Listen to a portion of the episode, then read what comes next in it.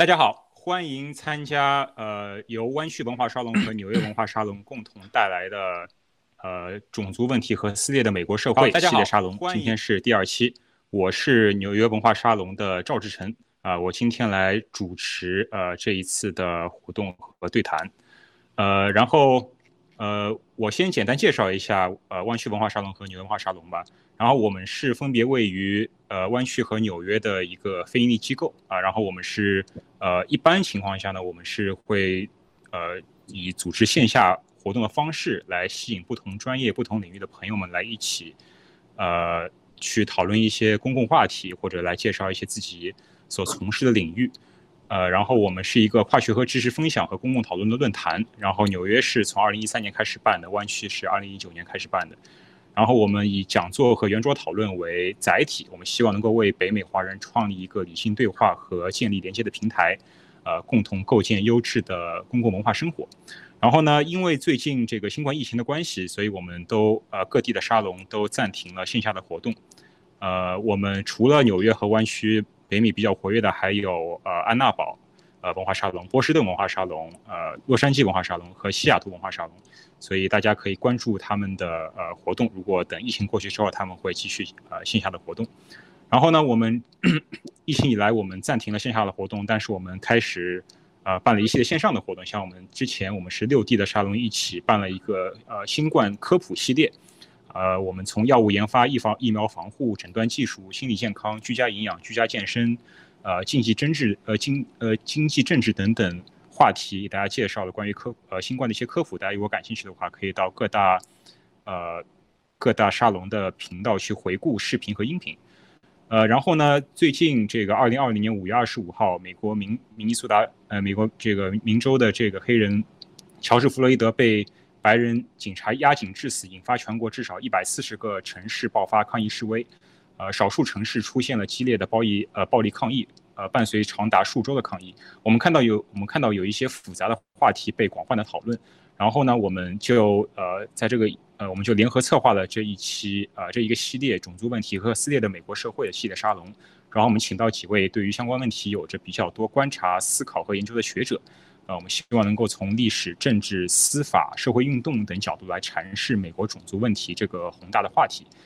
呃，然后我们上一次上周六是第一期，然后林瑶老师从这个呃谈论了三个三个领域呃三个话题，呃分别是从法律、经济、政治层面对于黑人的系统性歧视，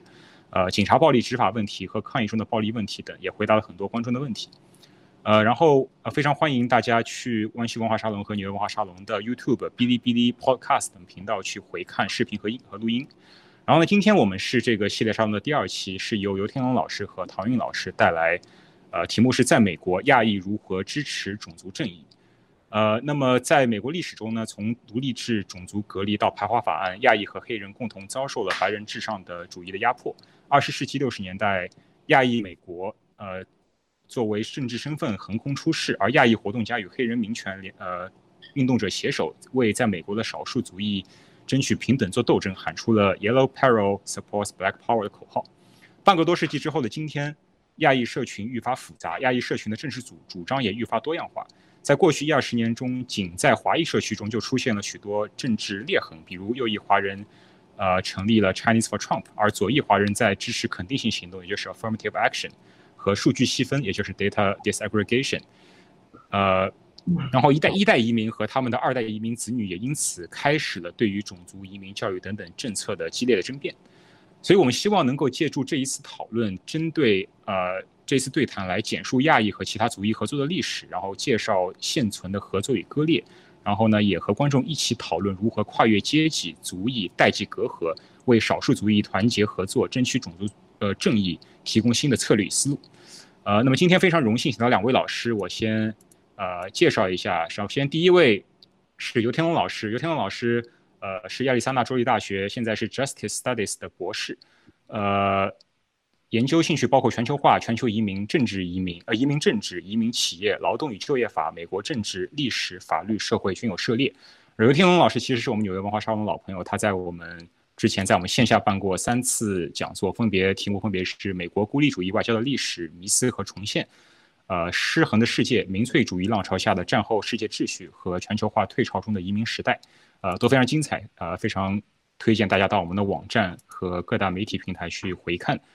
然后第二个主讲人是唐韵，唐韵毕业于 Amherst College 和耶鲁法学院，现于波士顿从事呃亚裔移民权益相关的法律援助。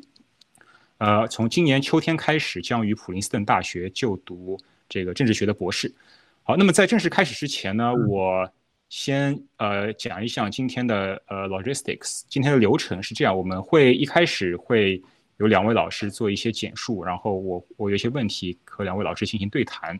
呃，然后大概是一点五到两个小时，然后呢，我们最后会留半个小时来回答大家的问题，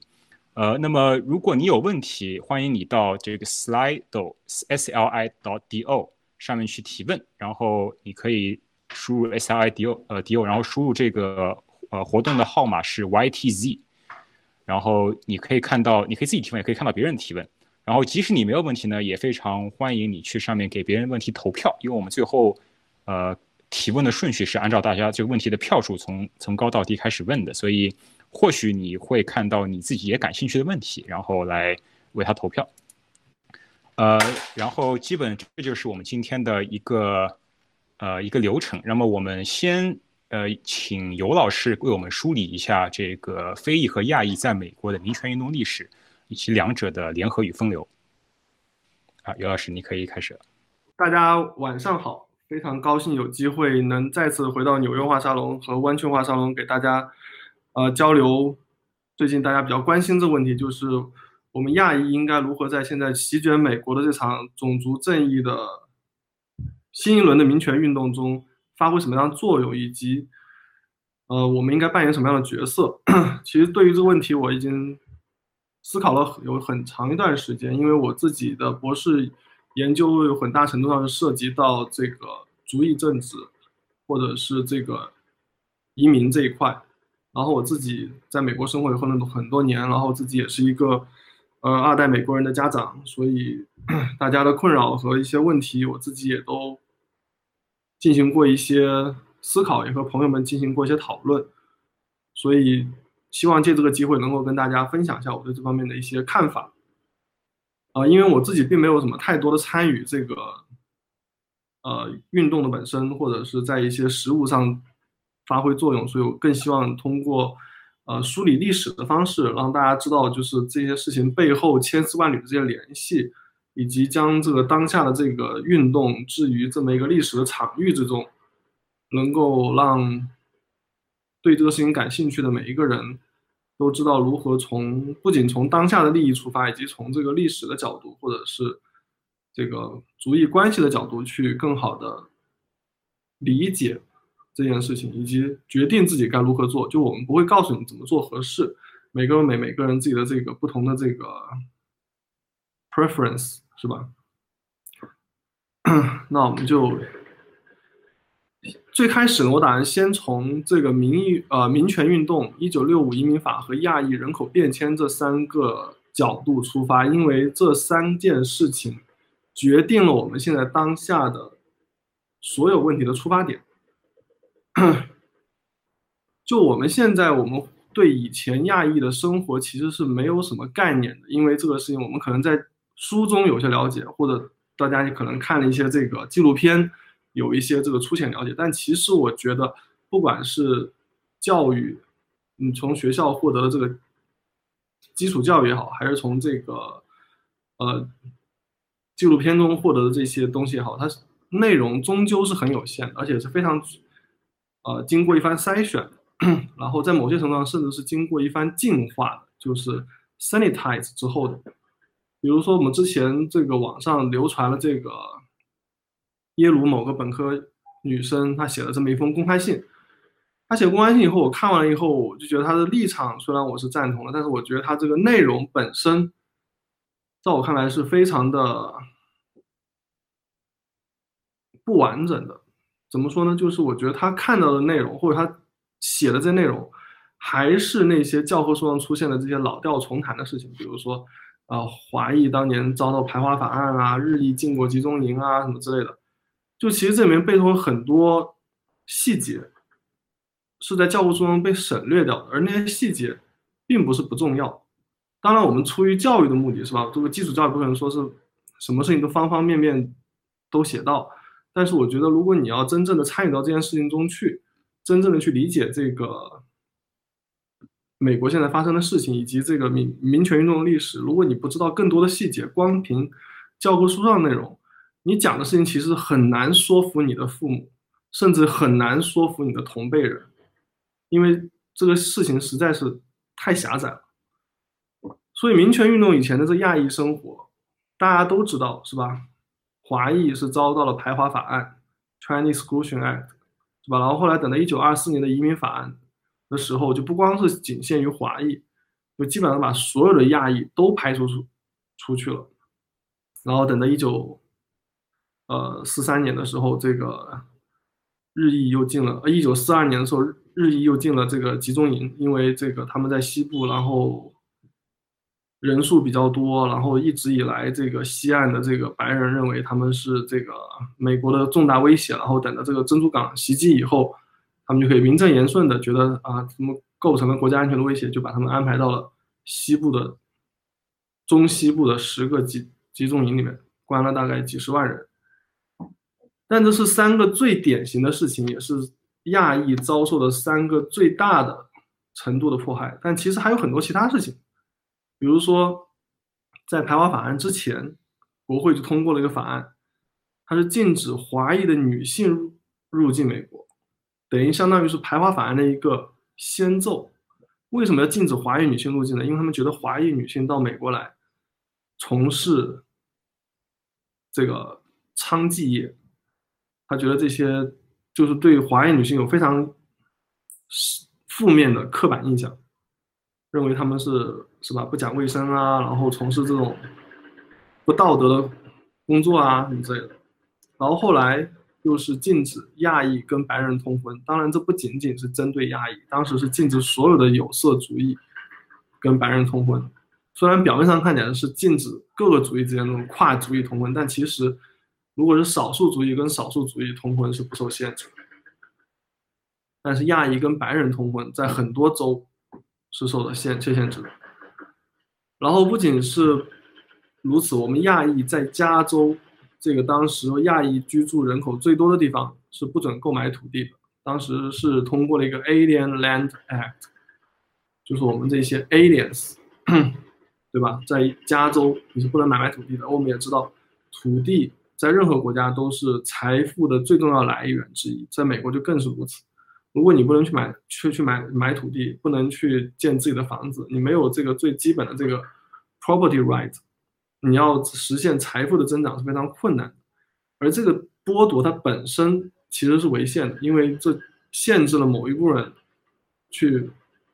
创造财富，而创造财富这个其实是怎么说？美国这个权利法，不管权利法案也好，宪法也好，还是这个哪怕之前的这个独立宣言也好。是吧？独立宣言里面这个追求幸福的权利，其实在很多法学家阐述看来，就是所谓的创造财富的权权利，对吧？但是如果连土地都不能买，你就在美国，你没有办法去实现的这个美国梦。而且那个时候，亚裔也跟其他族裔、其他少少数族一样，也是面临这个居住、教育方面的种族隔隔离。比如像我们纽约的这唐人街，唐人街是在 Canal Street。为什么那方叫 Canal Street？因为 Canal Street 当年就是一个运河，然后那边当时就是纽约的，因为纽约你我们知道它是从这个 Lower Manhattan 发展过来的。那个时候的 Canal Street 其实是纽约的郊区，就是没有人愿意去居住的地方。然后 Canal Street 脏两两边也都是非常脏乱差的那种地方，因为那时候原来就是一个非常脏乱差的运河。后来把它填平了以后，才有了这个一条街出来。然后亚裔因为是华，特别是华裔是不受白人社会所容忍的一个族群，所以把他们驱赶到了这个地方去居住，等于我们是被隔隔离开来。然后教育方面也是一样，就是，对吧？亚裔跟非洲裔、西语或其他少数族裔都是不能混进这种 white only 的这种学学校，你只能去 color only 的学学学校，是吧？所以就面临各方面的隔离。所以在那种情况下，你想看，禁止女性入役。入入境就导致华人社区和其他亚裔社区就变成了一个单身汉式社区，就是男性占的比例非常的高，男性占的比例非常高，就会导致比如说这个社会不稳定啊，然后这个呃，因为很难组成家庭，是吧？然后这个也很难繁衍下一代，对吧？然后不得跟不得购买土地，就导致这个很难积攒财富，然后居住跟教育方面的格局导致他很难在这方真正的融入这个。是社会就变成了一个自我实现的预言，本身他们就认为你不能跟这个社会相融入，然后你又不能跟他们住在一起，又不能接受这边的教育，那这边这个融入就更加困难。然后这些事情可能大家知道，也可能有些人不知道，但有些事情肯定是比较不知道。比如说排华以后禁止亚裔从事，比如说烟草工人这种高收入的技术工作，烟草工在那个时候是一个呃很特殊的行业，现在我们可能觉得没什么，但那时候是一个。工人阶级里面赚钱赚的比较多的一个行业。最初的时候，华亚裔，特别是华裔，有不少的这个人是做这个工作的。特别在芝加，呃，特别是在旧金山那个里面，旧金山那时候当时是北美西海岸一个非常大的港口，然后在港口那边有很多这个卷烟厂，然后一开始是有华裔从事这个工作，然后后来因为他们觉得啊这么有。这么赚钱的工作，怎么能让华裔去做呢？是吧？然后后来就通过法案就禁止华裔和亚裔从事这个工作。就我们可以想象，如果现在以后加州说禁止印度人跟中国人去从事 I I T 行业，在那个时候十九世纪差不多就是个这样的事情。然后后来你说不让我们从事高技术工作，那我们从事低技术的行不行？比如说你开个洗衣店、典当行也不行，对吧？然后洗衣店它就设置很多条款，比如说你不能在那种木头房子里面洗衣店。去做，或者是你不能这个，呃，用手去长的这些衣服是吧？你得要用专门的设备什么之类的，就种种奇奇怪怪的这种限制，让大家就是从事哪怕这种低技术的工作也很困难。等于说在美国你要赚钱糊口养家都是非常困难。然后比如说这个亚裔在很长一段时间，甚至是连这种 fishing license 或者是 hunting license 都办不到的。呃，fishing license 办不到，因为他们会觉得这个日裔的移民，每一个人都是潜在的大日本帝国海军的上尉，所以不能让他们有获得出海的权利。他们可能会在海上通报情报啊，或者是这个探测这个美国这个海岸的情况啊，是吧？然后这打猎的证就更不用说了，是吧？你怎么能让华人，怎么能让亚裔去有枪呢？对吧？然后在影视节目中，亚裔是不能亲吻白。亲吻白人的是吧？然后亚裔的女性只能扮演特定的角色，比如说所谓的 Dragon Girl，是吧？或者是这个呃特定的那一些类型，对吧？嗯，甚至连傅满洲这样的非常负面的形象，你都不能让亚裔去扮，只能让华，只能让白人假扮成亚裔的那种形象去出演这么一个歧视亚裔的角色。然后在法律事务中，比如像陪审员，对吧？比如像这个行使基本的政治权利，比如像投投票啊什么这些，经常会被干扰。陪审员是不能做的，不能做陪审员的结果就是，比如说，如果你一旦亚裔犯了罪，你就没有你的这个所谓的这个同裁审判。白人他可能会更偏向于另一方，比如经常出现的事情就是白人打杀了亚裔。然后会有一个全白人的陪陪审团去审理这个案子，然后结果就是让这个人无罪释放。呃，然后这个针对日裔，比如说这个在二战以后还对他们如何融入美国进行非常严格的管理，然后在华裔的市社区是吧？特别是在我们这个新中国建立以后，在中国城、川大烫这些地方设立的这种间谍举报网络。这个我待会还会继续展开，所以就是说，我们面临的这种歧视，不仅是非常大的这种大规模的排华、排亚，或者是集中营这种看得见、摸得着、非常令人耸人听闻的这些事情，其实你在非常细微的层面，方方面面你都是生活的非常不自由，面临来自各方面的种族歧视的生活，所以在那个时候。亚裔移民美国的意愿其实并不高，因为他们这移民到美国来以后，并不会获得哪怕基本的尊重，更不用说在这边实现什么美美国梦啊什么之类的。然后云权运动，我们一般会记得这个也是几个比较大的事情，比如像一九六几、一九五这个五十年代的这个 Brown Case 是吧？布朗诉这个教育委员会，然后这个法案是标志的这个民权运动破除了教育领域的这个种族藩篱，然后后来就一九六四年这个 Civil Rights Act，然后后面这个。Vote Voting Rights Act，这这三个比较标志性的案例，就是标志着这个民权运动，至少在法律层面上打破了种族歧视。但其实民权运动并不是从五十年代开始的，它是从四十年代初就开始有，基本上是从二战的后期，特别是二二战以后就开始这个事情就规模越来越大了。比如说这个一九四八年这个 Shelley Act。Shelley Act 是在这个圣路易斯那边废除了这个居住的种族隔离，就原来他们是法律上虽然他们没有说你们要居住的种族隔离，但他在很多这个叫什么这个卖房的合同里面，他们会有这个条款，就比如说你卖给下一个人，要求不能卖给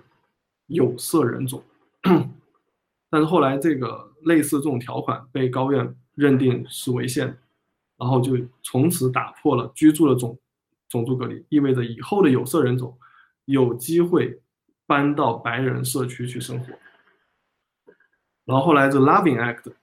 呃，Loving Case，这个拉拉 Loving Case 可能前两年好像是拍了一部这个电影，好像还挺还提名了奥奥斯卡吧，好像是。然后他是废除了这个跨跨族裔的通婚，所以在这之后，有色人种才有机会跟白人去结婚。然后其实其实相关的这种 civil rights civil rights 这个 movement 时间的这个法法律和判决，其实是有上百个之多，涉及到方方面面，逐渐的让这个社会变得不那么种族主义，不那么种族歧视，不是说完全废除了，只是说不是那么明显了，他会通过更多隐蔽的方式，或者是长时段才能看得出影响的方式。继续延续的这个种族主义的势头，当然，这个上一次讲座三兔老师已经讲了很多，然后之后可能另外几个讲座的其他几位老师也会继续补充。但这段时间我们谈到民权运动的时候，可能更多的想的是黑人做了什么，但其实亚裔也做了很多事情。比如说一九四七年这个 Soldier Bride Act，Soldier Bride Act 当时就是二战以后美军开始驻扎在各个盟国，特别是他的亚洲盟国，在日本啊。韩国呀，对吧？然后这个菲律宾啊那些地方，然后像什么印度尼西亚呀之类的，泰国呀，然后美国人去了，可能会跟当地人发生关系，然后会跟当地的女性结婚，然后把他们带回美国就很困难，因为当时这个排亚的这个移民法还存在，对吧？你哪怕跟美，你哪怕跟外国人亚裔的女性结了婚，你没有办法把他们把老婆给带给带回来，你怎么办？然后后来就是在亚裔社区的运作之下，当然有其他社区的这个努力，通过了这个 Soldier Bride Act，而且这 Soldier Bride Act 并不只是保护了亚裔的这个女性可以跟美国军人结婚，并且移民美美美国，它的法案里面第一次 Regardless of Race，就完全没有提及任何族裔的这个标签。之前的相跟移民法有关的这些法律，它都有 Race 这么一个。filter 在有这么一个筛选的机制在，这是第一次没有了 race 这个筛选，就不仅保护了这个亚裔了，就比如说如果你美军驻扎在非洲，跟非洲夫妇女结结婚了，也是可以把他带回来的，对吧？然后一九四八年这个服役美军的外国人也可以去入籍，啊，就那个时候不仅是有白人、黑人参加这个。美军是吧？然后亚裔也有不少人加入了美军，或者在海外的亚裔、亚洲人或者是非洲人加加入了美军，为美军服务。但根据当时的移民法，他们这些人也是没有办法移民美国，更不用谈入籍了。但是，一九四八年给了这么一个修正案，让这个移民法给了这么一个例外的条款，允许他们可以加入美国。然后后来，亚裔在一九四八年的时候联合了 NAACP，就是所谓的这个 有色人种促进会，也就是未来这个大法官 Thurgood Marshall 的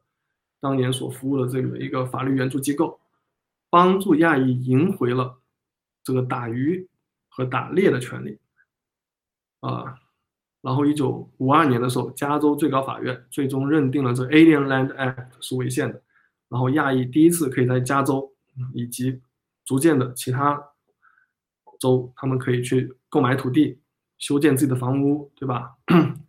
然后呢，一九五二年的时候，这个那时候也有一个移民法。叫 Walter McCarran，然后他取消了族裔跟种族的限制。就之前，比如说你可以移民美国，但是你并不可以入籍美国。就他虽然有 quota，你可以人可以来，但是比如说你的第一代的日裔移移民，原来那时候他是没有办法去入籍的。然后后来取消了这个限限制。然后那时候还有亚裔，那时候其实在政治上还是比较活跃的，大大小小的这种。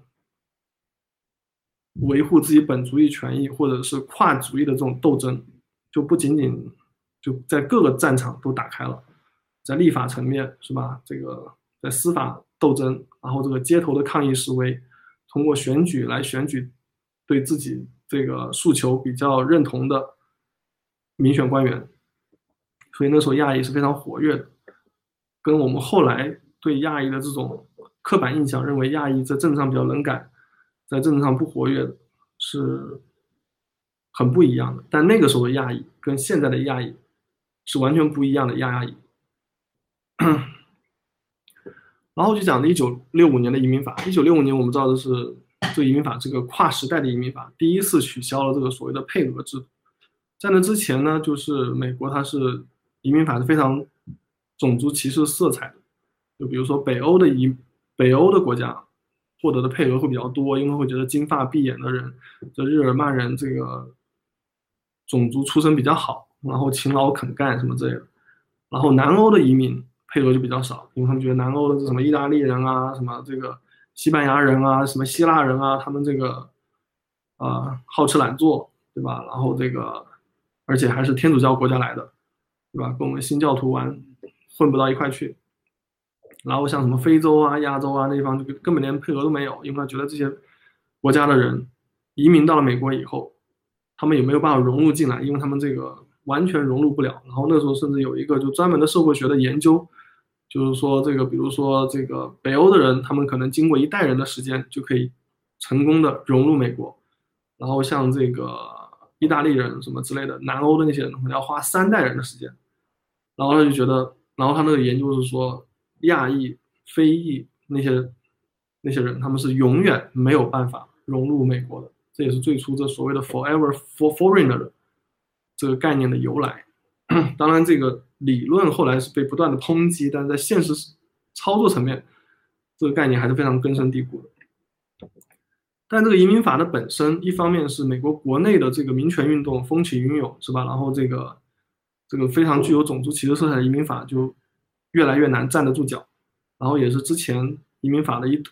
不断的这个自四十年代以来不断的这个改革，不断的加各种这个修修订案啊什么这些，像我们刚刚提到好几个这个修订案，然后到了一九六五年时候到水到渠成，是应该全面修订推出新的法案的时候，然后但也有外在的影响，外在影响就比如说美苏那个时候的冷战，苏联的时候他对。因为那时候五六十年代正好是这个亚非拉的这个独立运动兴起的时候，然后出现了很多独立国家，然后美苏都在争夺这个独立的这些第三世界国家。那么争夺第三世界国家，然后苏联他们的宣传口号就是啊，这美国是表面上民民民主自由，但其实这个他们非常歧视你们这些第三世界国家的人。你看他们根本连给你们去移民美国的机会都不给，在美国也是不要说。这个二二等公民了，可能连三等、四等都没有，因为这个美美国这个种种这种各种各样针对第三世界国家少数族裔的歧视性的政策。然后当时最聚焦的一个问题就是这个非常具有种族色彩的移民法，然后这是迫使美国移民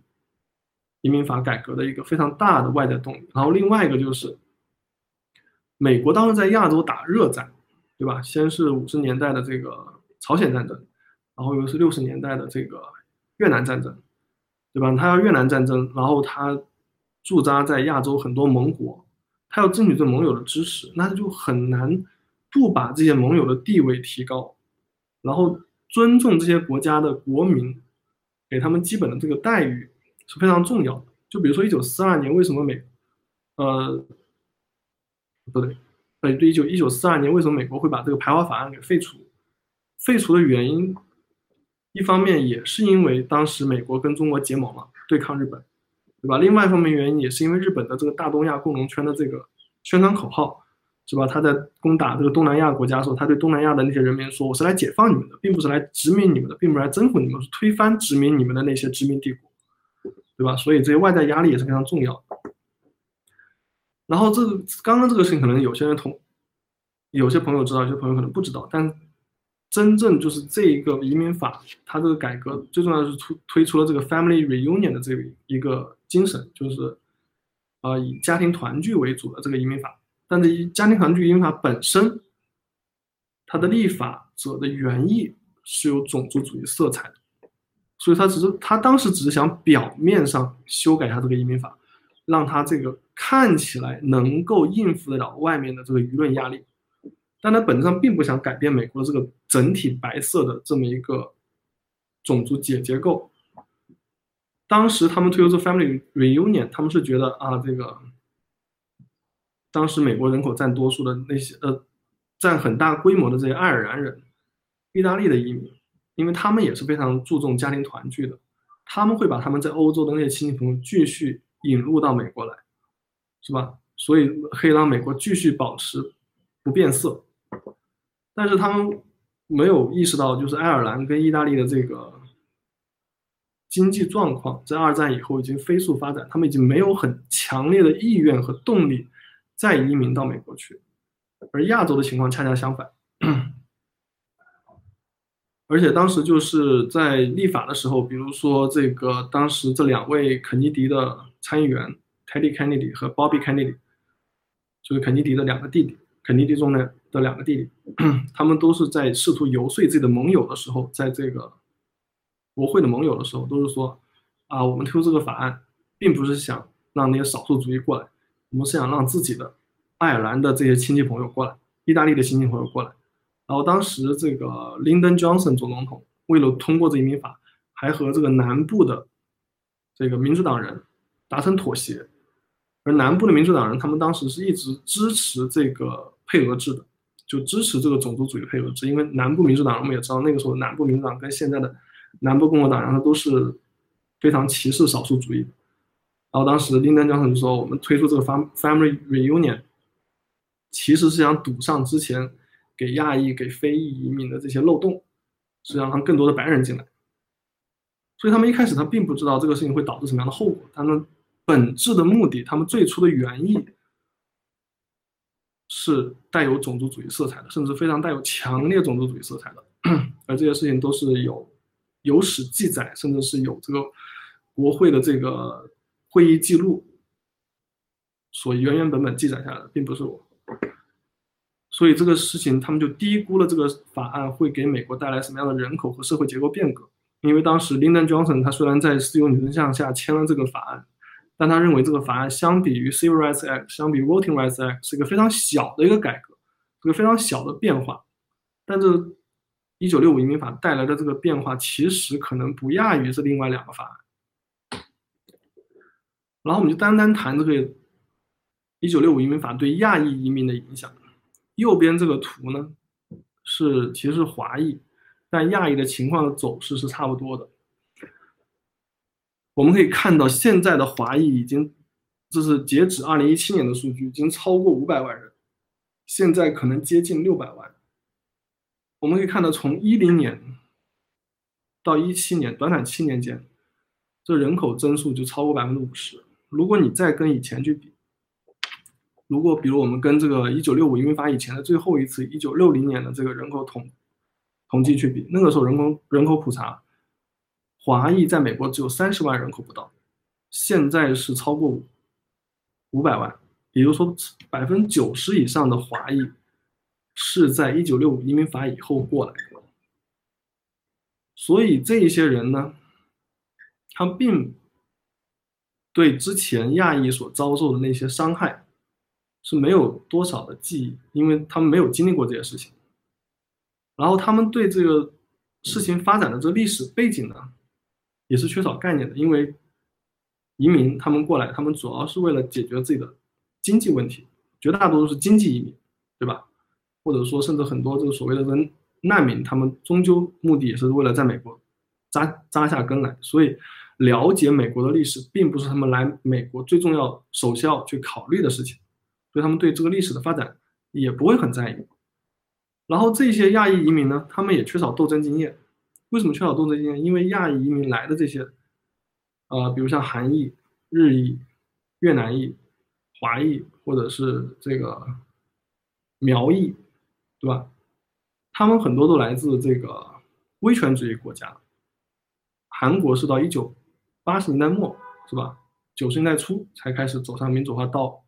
道路的。然后这个中华民国的那些移民，请唐老师为大家来介绍一下当下有哪些亚裔种族正义组织行动，以及此次呃 Black Lives Matter 活动中有哪些亚裔的声音。好的，呃，谢谢赵老师。那我先把我看一下我的 PowerPoint 可以放上来。嗯，就非常感谢，就是呃纽约文化沙龙还有湾区文化沙龙的邀请，然后非常感谢赵老师的主持。然后我刚才对呃就是游师已经讲的部分就有很多的回应，然后也很期待待一会儿他能够把后面的就是六五年之后的部分讲完，然后跟跟他有这样一个交流。呃，对，然后先说几点无关的。首先，第一，今天是父亲节，然后我爸好像在听，所以我要祝祝唐老师父亲节快乐。然后，其实游师也是一个父亲，所以也祝祝游师父亲节快乐。然后呢，就是第二点是，就这个议题对于我来说，并不是一个我自己进行过学术研究的议题，所以啊，也比较新，有很多也是现学现卖的成分，也请大家多包涵。然后，另外呢，就是我的演讲就是部分，并不是一个非常就是学术角度的，更多的是一个。就是在跟草根行动者就是有连结的过程中，被激励的一个律师的这样的一个角度。然后另外一点，我是一个就是贴图狂魔，所以请大家做好心理准备。好的，然后我来就是放一个这个昨天 Vox 出的这个呃就是视频的一部分，然后看大家能不能看到。如果网友问题的话，请赵老师跟我说。when the last federal troops leave the South, it's a signal to Southerners the federal government wasn't going to put its might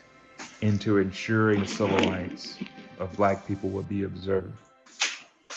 You have 20, 30 years later, black people being lynched in public, and there isn't a, a federal anti lynching law to protect them in most communities in America, there's a history of lynching and racial violence. And very few communities have marked that, commemorated that. Every decade since the end of slavery, Black people have been more educated, accrued more wealth, more status in American society. Every decade since 1865. But there's been one constant, and that constant is the presence of random racist violence.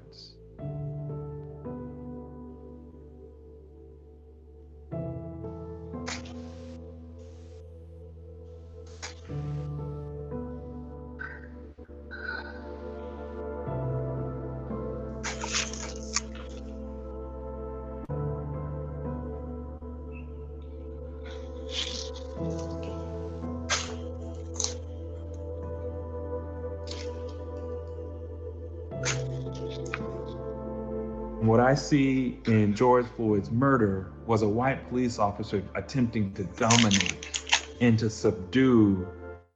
a black man who was not resisting, who could not resist. Even though slavery came to an end in 1865, the desire to master and dominate black bodies did not. And we have never dealt with that these are the kinds of stark realities that are highlighted during Juneteenth. If black people's lives can be expunged through racist violence, and no one is held accountable, how free are we? Are we free?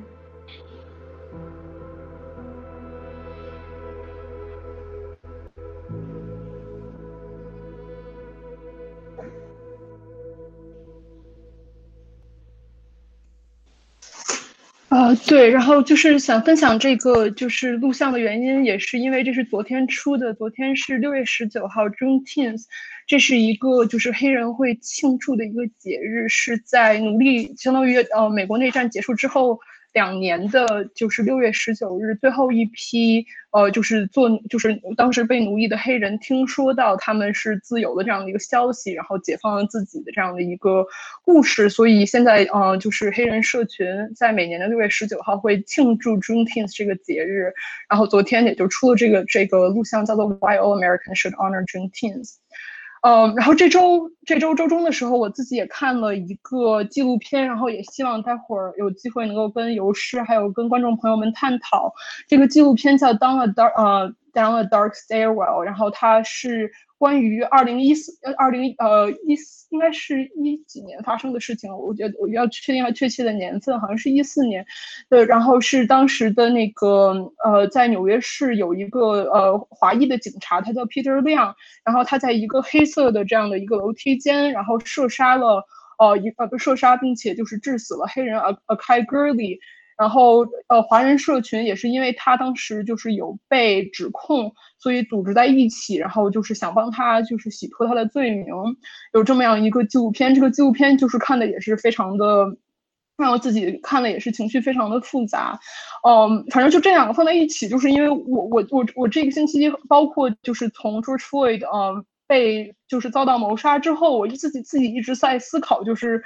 嗯，我的年龄和就是这这些人的年龄，比如刚才就是这个呃录像中说的，比如 Mike Brown、Trayvon Martin、呃 Ahmaud Arbery、Breonna Taylor 这些人都比我小。然后在《当 Dark》呃《当了 Dark Stairwell》中的两个故事的两个两个主人公，嗯，Peter 亮当时是二十七岁，然后 Kai Gurley 当时是二十八岁，这也是我自己现在的年龄。所以我觉得在这么一个节点中，让我来理解这个事情，对我来说还是。呃，很震撼，而且我有很多的这个思考的，反正也希望待会儿能跟能够跟大家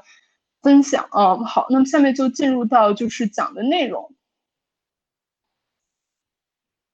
首先我们要讲一个问题，说谁是亚裔？因为本次活动的主题是亚裔如何支持种族正义。然后来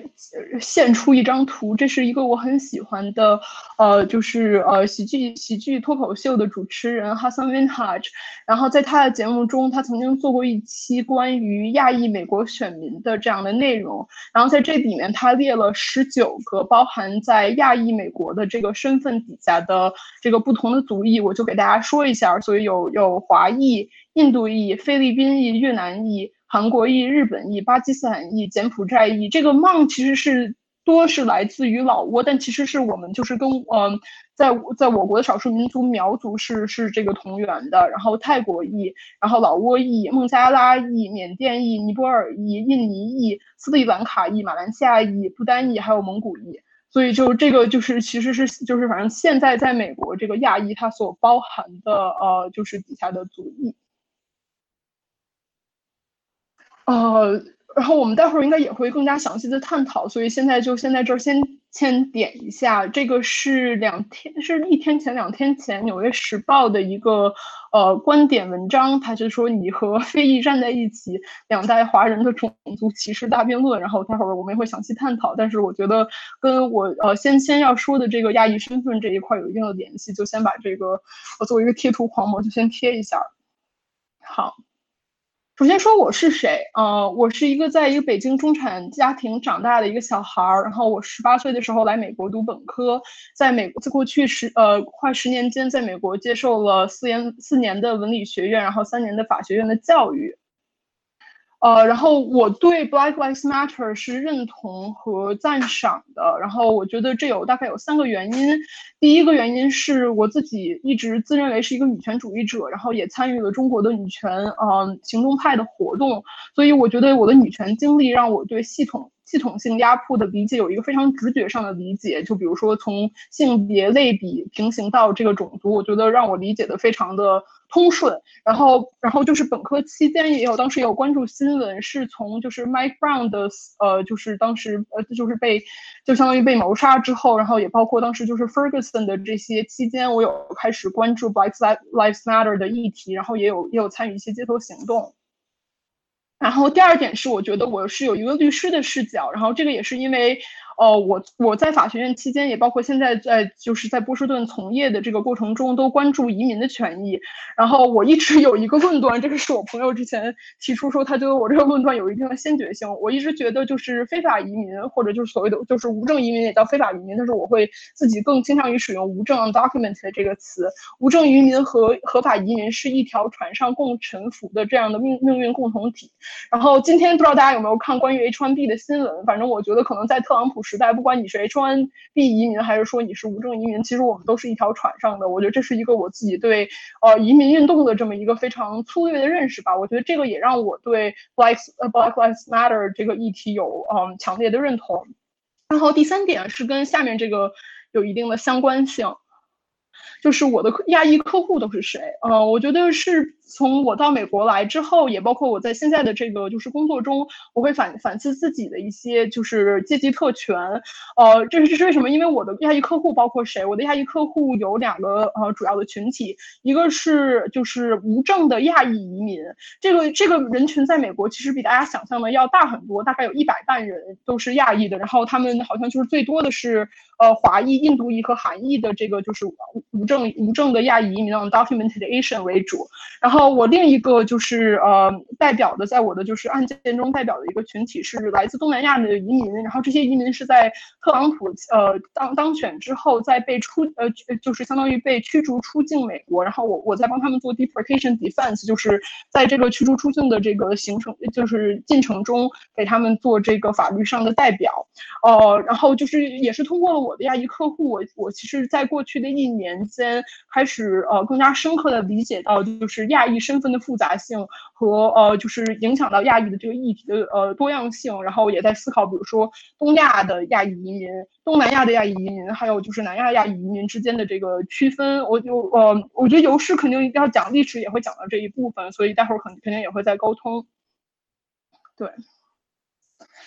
啊，这是一个很有意思的问题，就是听众是谁？然后，呃，我我这么说吧，就是我我自己想讲一个关于亚裔的故事。我我这个亚裔的故事中，其实可能有三个。组成部分是我今天所要讲的，呃，我要今天会讲到华裔的右派，然后我今天会讲到亚裔的左派的行动者，这其中也包括我非常有幸认识的同事，还有一些就是，呃呃，就是从从就是基层组织的这些活动者，还有第三个就是这么一个比较更加虚无的这么一个想象的一个观众的这个社群，呃，我觉得这个观众社群可能跟我自己的身份有很多的类似性，呃，都比如说是一代移民或者是新移民，然后。可能都是微信就是非常频繁的使用者，而且也可能有自由主义的倾向，而且大概可能都不太支持特朗普。呃，但是如果比如说我的这个假设有错误的话，也也希望就是观众在问题中提呃提出呃这样一个情况。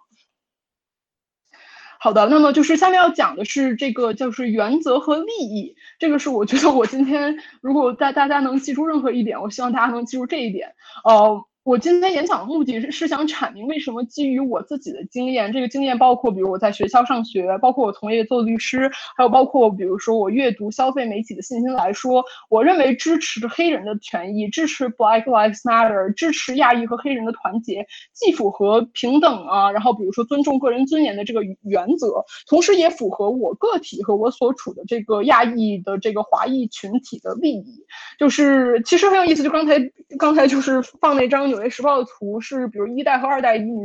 呃，争夺，好像这个争夺就变成，好像一代移民就在跟二代移民说啊，你们不理解你们的利益，你们不理解我们作为亚裔群体的利益。然后二代移民回回回复说啊，你们这些 一代移民不太了解关于平等的这个原则。所以我今天其实也就是想阐明，为什么我认为这两者是统一的，而且统一在呃亚裔应该支持就是黑人对权权益的权益的斗争，然后还有这最后这一点是，就是关于自我的边界，也是从新冠疫情开始，我感受我开始感受到有很多生活中不同层次的人和人之间的误解，人和人之间的异化，还有就是生而为人的一种孤独吧。所以我我也因此开始反思，就比如说自我的边界到底在哪里？我们到底能够把谁当成自己人？我们是可以把其他华裔当成自己人吗？把其他亚裔当成自己的人吗？还是比如说，我们也可以把其他种族，不管是比如说黑人、白人，比如说是 Hispanic，就是这个呃拉丁裔的这些其他的人当成自己人？还是说我们只能跟我们只能把就是跟我自己政治观点立场类同的人当成自己人？呃，既然今天我认为我演讲的观众是对种族美国种族议题感兴趣，而且是在一定程度上开放着想了解新信息的情况的话，那么我今天在我的这个呃讲解中，我我我我对就是自我的自我的边界认为就是我和世界上的所有人都有共共同性，然后我也不假设他者啊，对。呃，这个是一个就是 贴图狂魔来贴一张，就这是呃我我就是呃工作的单位，然后大家可以看到我们给低收入的亚裔呃移民提供这些各各个各个层各个类型的法律援助。好的，呃，刚才讲到就是没有他者，然后但是我也必须要阐明一下我自己的结构出发点。首先，我的结构出发点是我认为白人至上主义，或者也有称就是白人优越主主义是存在的。然后，白人就先定义一下这个 white supremacy 是什么意思。white supremacy 就是他们的主张是白人，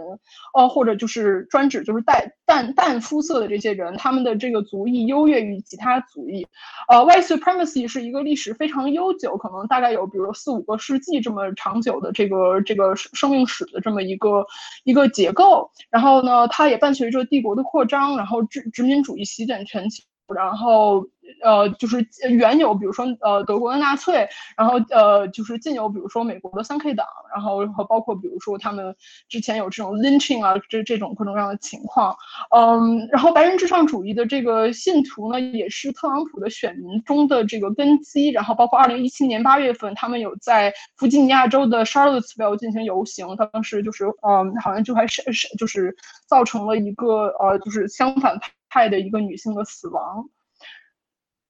啊，我们今天也就是要讲到，就是 Yellow Peril supports Black Power。呃，Yellow Peril 是叫黄祸论，是白人至上殖民主义的一种，就是仇仇视呃，就是亚洲人，尤其是东亚人的这么的一个非常危险的论断。呃，其实我觉得我们大家在场的各位都都一定程度上是全球化，也也就是美国化的产产物。我不是白人，但是我也被 white supremacy 洗过脑，然后我也被这种就是白人至至至上主义的这种呃思潮就是有有所毒害。呃，白人至上主义首先它不等于白人，呃，就说比如说不是说所有的白人都 信奉白人至上主义，但同时呢，白人至上主义也不限于白人，就是。呃，我们都都可能被 white supremacy 潜移默化，也因此，呃，比如说白人可以可能会歧视黑人和亚裔，所以同时黑人也有可能有对亚裔的歧视，同时亚裔也有可能对黑人的歧视，然后这都是 white supremacy 的一个产物。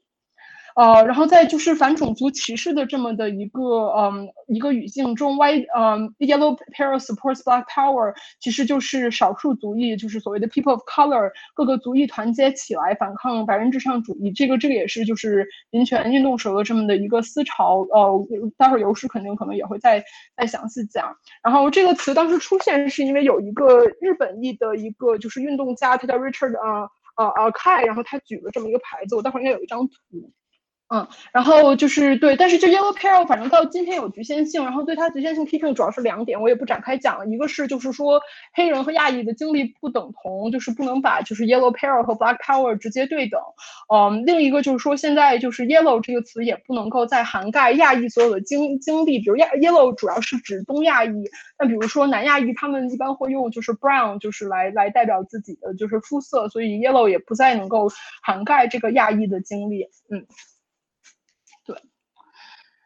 呃，然后待待会儿我们也会展开谈，呃，model minority 就是模模范少数族裔的这个概念，呃，反正我觉得就是在结构性出发点就是的这个白人至上主义中理解 Black Lives Matter 的话，我必须要跟大家强调的一点，这个也是刚才尤尤师和他之后要讲到的，就是为什么百分之九十的新移民可能不不能理解的一些东西吧，就说首先第一。呃，黑人是怎么来美国的？黑人黑人是在奴隶制。这个呃，Atlantic 就是大西洋 slave trade，就是这个奴隶贩卖中来到美国的，和比如在座的，我觉得大多数我们是自己决定移民到美国的这个来来历就不同。哦，当然这个后面还要就是小括号讲明说，比如现在在美国，他呃，就是在美国的黑人间也有争论，就是关于奴隶的后裔和新黑人移民的争论，这个就是有机会展开，就现在就先不展开了。呃，然后我必须要指出，就是我们作为亚裔，我们嗯有很多黑人必须要承担的风险和暴力是我们不需要承担的。比如说，我最近在听广播，呃，听到有一个就是黑人母亲，她上这个就是美国的国家广播，然后说就是她有呃就是三个儿子，十六岁、十四岁、四岁，然后她比如。他的儿子，比如长到一定年龄的时候，他就要把让他儿子坐下来说说你怎样出去的时候，你怎么样跟警察接触，就是怎么样跟警察相处。比如警察让你举手投降，你就举手投降，你不要瞎动。就是就是相当于黑人父母要跟他们的呃孩子，尤其是就是儿子讲，就是你必须要怎么样行为，你才会你才就是可能可以免除嗯。被警察的这样的就是这样的，相当于直接的，比如枪杀。然后比如说这次 George Floyd 的这个事情也说明，就是不管不管怎么样，就是最后警察还是有可能把把你，嗯，杀死，只是因为你是一个黑人。所以我觉得这个这个经历，反正我个人觉得，作为一个华裔，作为一个作为一个华裔，我觉得我个人是不能够理解的。所以当比如说我的黑人朋友跟我讲述他们的这个经历的时候，我觉得我我有必要倾听。嗯，然后我们待会儿也肯定还会再详细谈模模范少数族裔，但是反正我觉得也很有预期的一点，是因为我觉得我自己最近也在思考这个模范的局限性和它的这个盲区，而且通常模范是限于东亚裔，尤其是就是比如说中产的这个华裔，比如韩国裔、日本裔等等。呃，那我就想，比如说我的低收入的这些亚裔客户，比如说我来自东南亚的这些难民客户，他们何去何从？他们是不是符合这样的呃一个途径？对。哦，对，这就是刚才所说的这张照片。然后，呃，Free Huey Huey Newton 是这个黑豹党当时的一个领袖。然后大家可以看到这张牌子上面写着 Yellow Peril supports Black Power。好的，好，那现在我要开始给大家讲一个，就是这个大概有粗略的有三个不同亚裔组成部分的这个故事。我先讲这个故事的组成部分，呃的第一部分是这个华人右翼的崛起。呃，我自己其实。是有印象，就是什么时候我开始意识到华人右翼的崛起，可能就是一六年选举之前，我就是在微信上看到了一个煽动性非常强的，就是反希拉里·克林顿的文章，然后我当时就觉得，哎，这个东西好像有很多的不不准确的信息，它是哪儿来的？就当时还是觉得很很很奇怪，嗯，但是首先就是我之前就会想说啊，这是不是因为比如说呃新移民或者比如这些华人右翼的这些组成成员，他们特别的。他们特别的保守，但是我我就是是一个我的就是 Asian American 的一个就是行动家的一个呃这么一个老师，他说你不能够把华人右翼的崛起从这个右翼崛起的大环境中给单独出来，它是比如说这个右翼右翼这个民粹思潮崛起和特朗普当选的就是一个现象，就是要是要嵌入这个大环境中所理解的，我觉得也非常的有道理。嗯，那么我来给大家就是讲一下我个人首首先先来说一下，就他们这个华人右翼关注的议题吧。呃，他们关注肯定性行动，待会儿圆桌讨论的时候，估计也会我们会详细谈。他们就是特别的反对所谓的就是数据细分 data segregation，然后他们还有一些其他他们感兴趣的议题，比如在弗吉尼亚州，他们特别反对就是叫 sanctuary city，就是以比如说市就是州政府或者就是就是呃当地政府为规模的对这个移民的保护。呃，我个人理解就是华人右翼他们有这样几个性质吧。第一，首先他们以他们都是中产。为主，然后他们主要是通过微信阅读微信上的这些文章来获得信息，而且好像就是没有来就是通过读英文或者主流媒体报道来核实这些微信信息真真假的能力，也许或者就是没有核实信息的这个意愿。然后他们非常的有组织力，然后他们有参与示威游行，他们参与听证会，他们当面去说服，比如说他们州政府、市政府的这些议员，而且他们给 Trump 捐了很多钱，可能有。就是几十万美元量量级或以上啊！我自己在就是读过这个调研，是有一个组织叫做 Chinese American for Trump（CAFT），然后他们从二零一七年开始到截止到二零一九年年初的时候。是以他们这个核心人物，这个人叫 David Wang，然后好像叫田 David Wang 之名，已经给特朗普捐了十五万美元了。呃，然后我个人会觉得这是一个非常恐怖的一个呃，就是力量，就是因为他们就真的是，比如说之前大家讲的那个 Peter 亮和 Kai Kirby 的这个故事中，当时那个纽约有一个左翼的进步组织叫 CAF，这个组织我待会儿也会讲到，然后他们会就是跟这个嗯，跟到就是在那个。案子中被被杀害的黑人站在一边，然后支持他的家庭，然后就是这些华人右翼组织就给这个 CAF 的这个当时的那个呃，就是 Executive Director 给那个主管发了很多就是恐吓信，包括就是当时要恐吓要强奸他呀，什么要要杀他，反正就我我当时就看到这些就觉得还是很恐怖的，反正。然后我个人认为华华人右翼还有一点是他们并不真正的服务于社群，呃，所以我把他们嗯归纳为的性质是就是他们。只煽动不服务，对，是这么一个情况。然后这里，哦，对，然后另外一点就是他们有对微信平台有非常非常积极的使用，包括他们就给比如特朗普捐钱，给这些保守的议题捐钱，都是通很多都是通过微信发起和实现的。然后给大家看两个这个比较 代表性的组织，一个是 Chinese American for Trump，还有一个是这个 Chinese American Alliance，他们的势力都是就是遍布全美。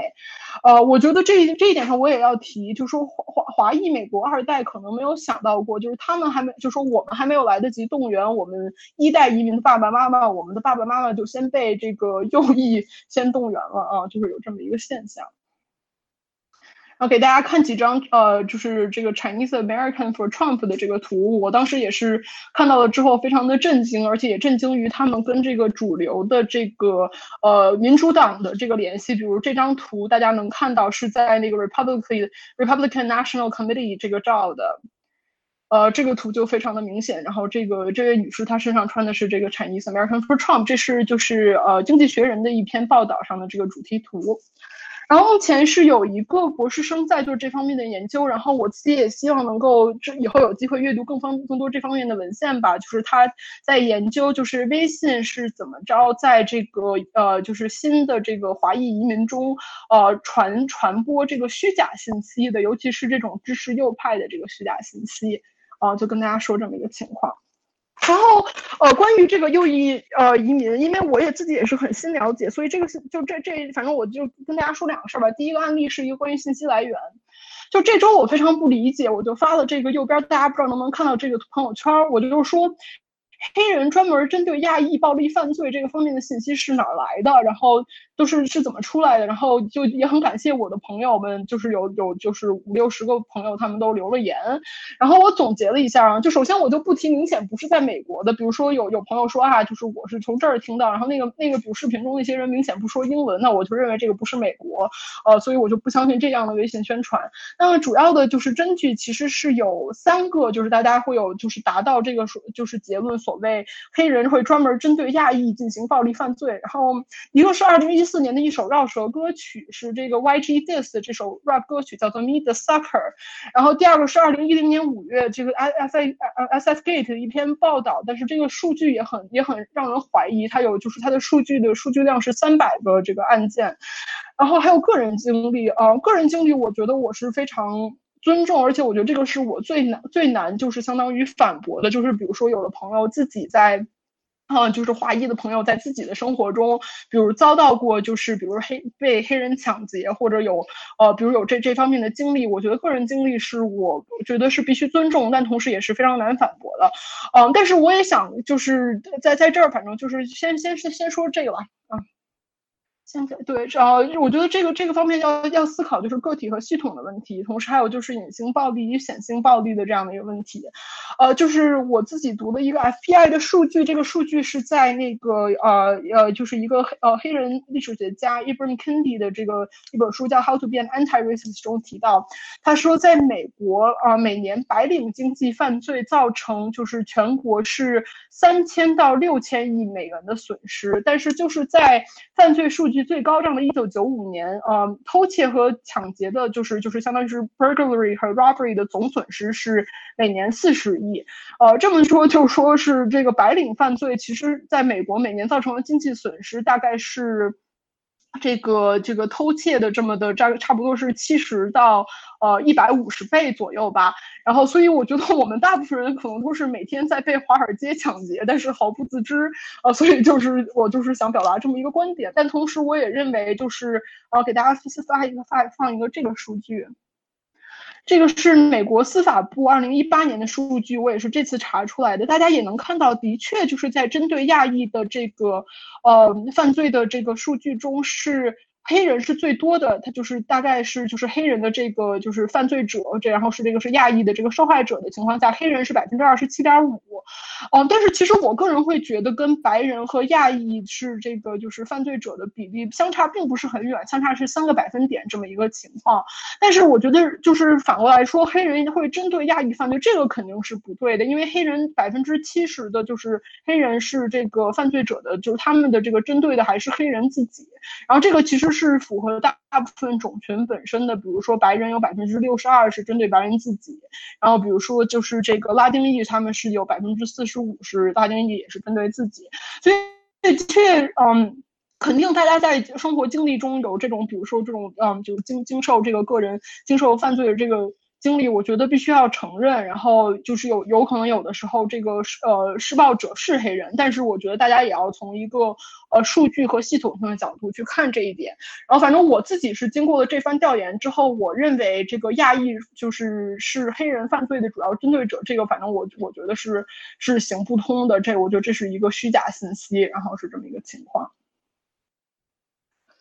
对，然后下面再讲第二个这个案例。第二个案例就是，其实是我觉得这是我觉得呃，这个右翼华人让我觉得更加恐怖的一点啊，就是他们。已经对美国主流的这些政治议程的设定有了影响。嗯，首先那个这个肯定性行动，待会儿圆桌讨论的时候我们再会再详细讲。但是我想指出，就是比如说二零一九年的就是美国人口普查数据中，亚裔的呃总数大概是百分之六出头。但是比如说哈佛，其实呃包括在就是之前有亚裔提出对哈佛诉讼之前，亚哈佛的亚裔比例其实已经接近百分之二十了。我就先给大家指出这一点。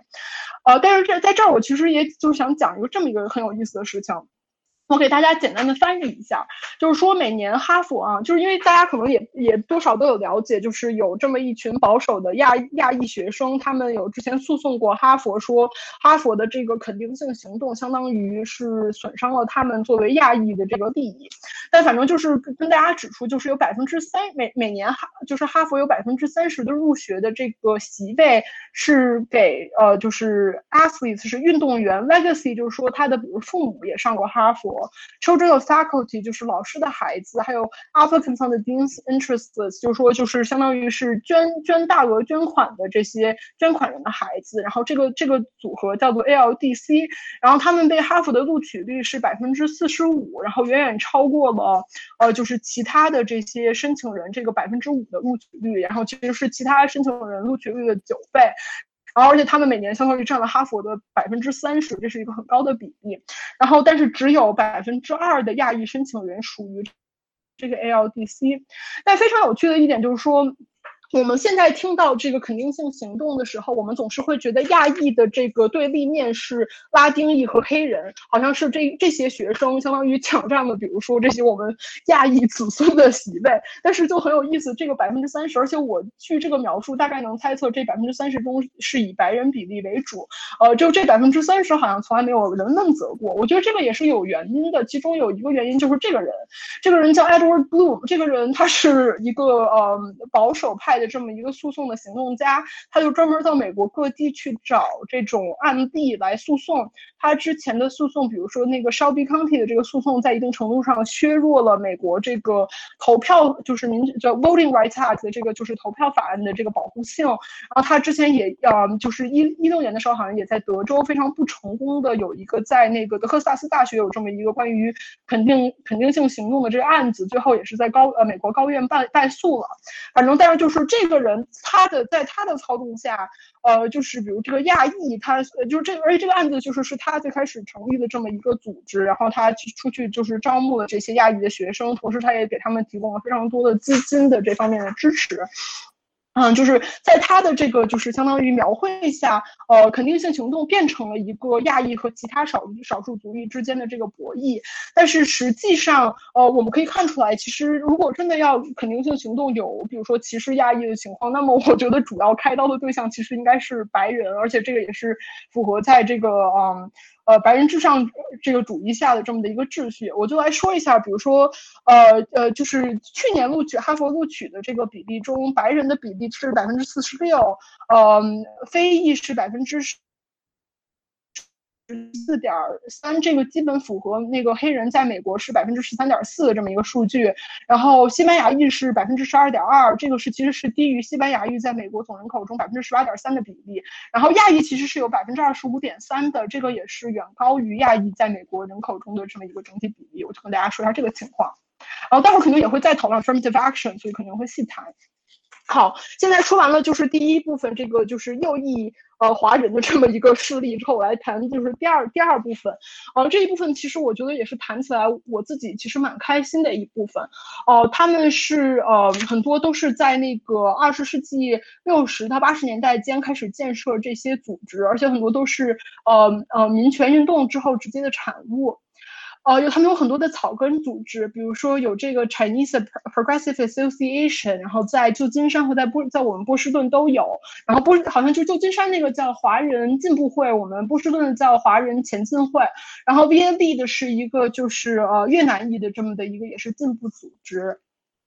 然后我觉得纽约也非常多元。然后纽约刚才有提到 CAF，就就是他们那个他们的主主管人之前，比如被被人身要挟的这么一个情况。CAF 非常酷炫，他们是八十年代是那个叫好像是。Committee of Asian 呃 Asian Americans Against Violence，他们是一个反对警察对亚裔施暴的这么一个组织。然后 Drum 是那个呃呃 This is 呃 Rising Up 啊，就是这个就是是一个呃就是广广义上的这个南亚裔的他们在一起进行的草根组织。m a c o n NYC 是现在在纽约东南亚裔一起进行呃一起进行组织。然后 m i n c o n Center 是美国呃是纽约的这个韩裔社群进行组织。然后这些组织在前两年。还一起做过这样一个大型的，就是这么一个活动，然后在一起就是有这么一个命名的组织叫 Grassroots Asians Rising，可以翻译成就是草根亚裔，就是一起这个行动啊，就这么一个组织。然后我觉得必须要指出，这些草根组织，他们嗯，他们都是比较左倾，然后他们都说自己是进步化，他们在呃政党的倾向中都亲呃那个民主党，而且都有一定的进步性。嗯，也很有意思。他们主要的主体成员和发起人都是呃，就是亚裔的二代，然后或者是长期生活在美国，就是比如祖上有很多代的这样的一个亚裔。呃，我觉得这些组织也是真正做到了阶级多元，呃，族裔多元。呃，但也很有趣，他们很多人的这些主要组织者的政治化都是在他们大学就读期间完成的，然后他们主要采用的也都是英语。哦，然后之后要提一些非常重要的法呃法律倡导机构，哦对哦是不是对？现在就先先先这样。哦，对，然后这些，比如说在那个 ALDEF 是这个 Asian American Legal and Defense 呃 Education 呃 Legal Defense and Education Fund，这个在纽约，他们完全是呃就是早期是根据 N W N W A C P，也就是呃就是在黑人民权运动中非常重要的这样的这个呃影响性诉讼机构是在这个模式上搭建的。然后 Asian Law Caucus 在旧金山，然后 Asian Americans Advancing Justice 在洛杉矶、亚特兰大和芝加哥都有。然后我其实我现在所在的组织也是就是。在波士顿，我们从事可能就相当于也是平行和类似的这些组织，然后给大家看看一些非常酷的图。呃，这个是波士顿的华人前进会，然后这个是 Advancing Justice，就是他们旗下有这个不同地点的组织。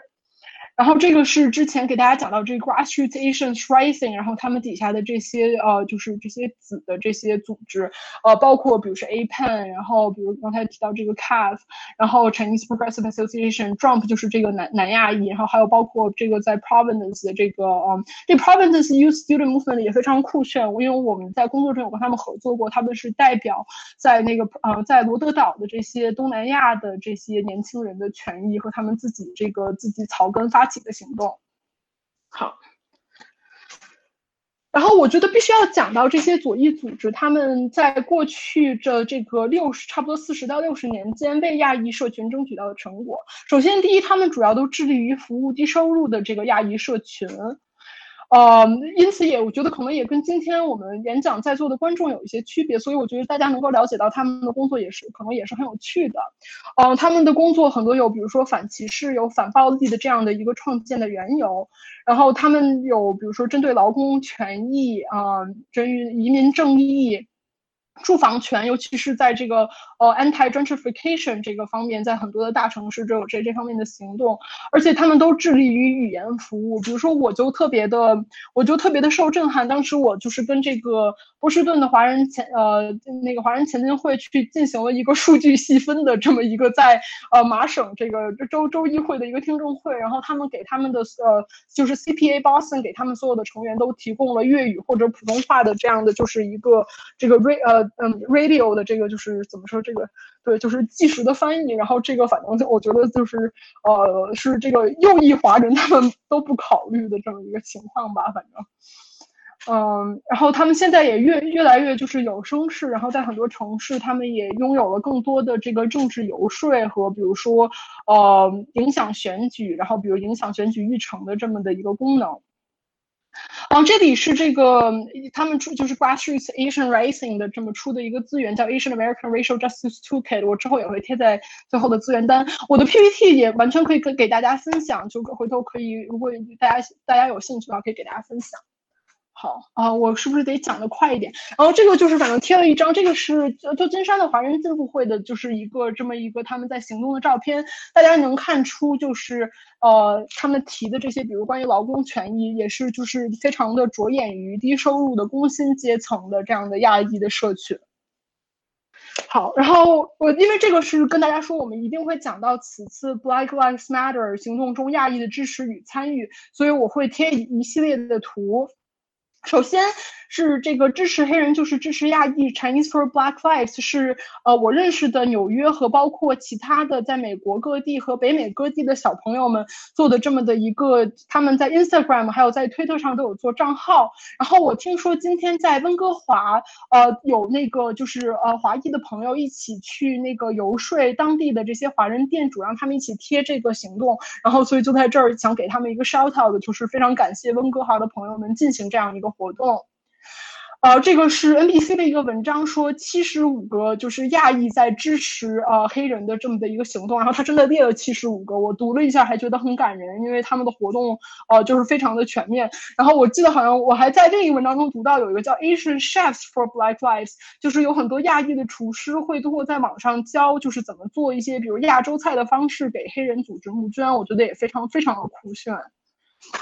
啊，这个是一些截图，然后大家能看到之前就是 Free Huey 的这个这个标语再次出现。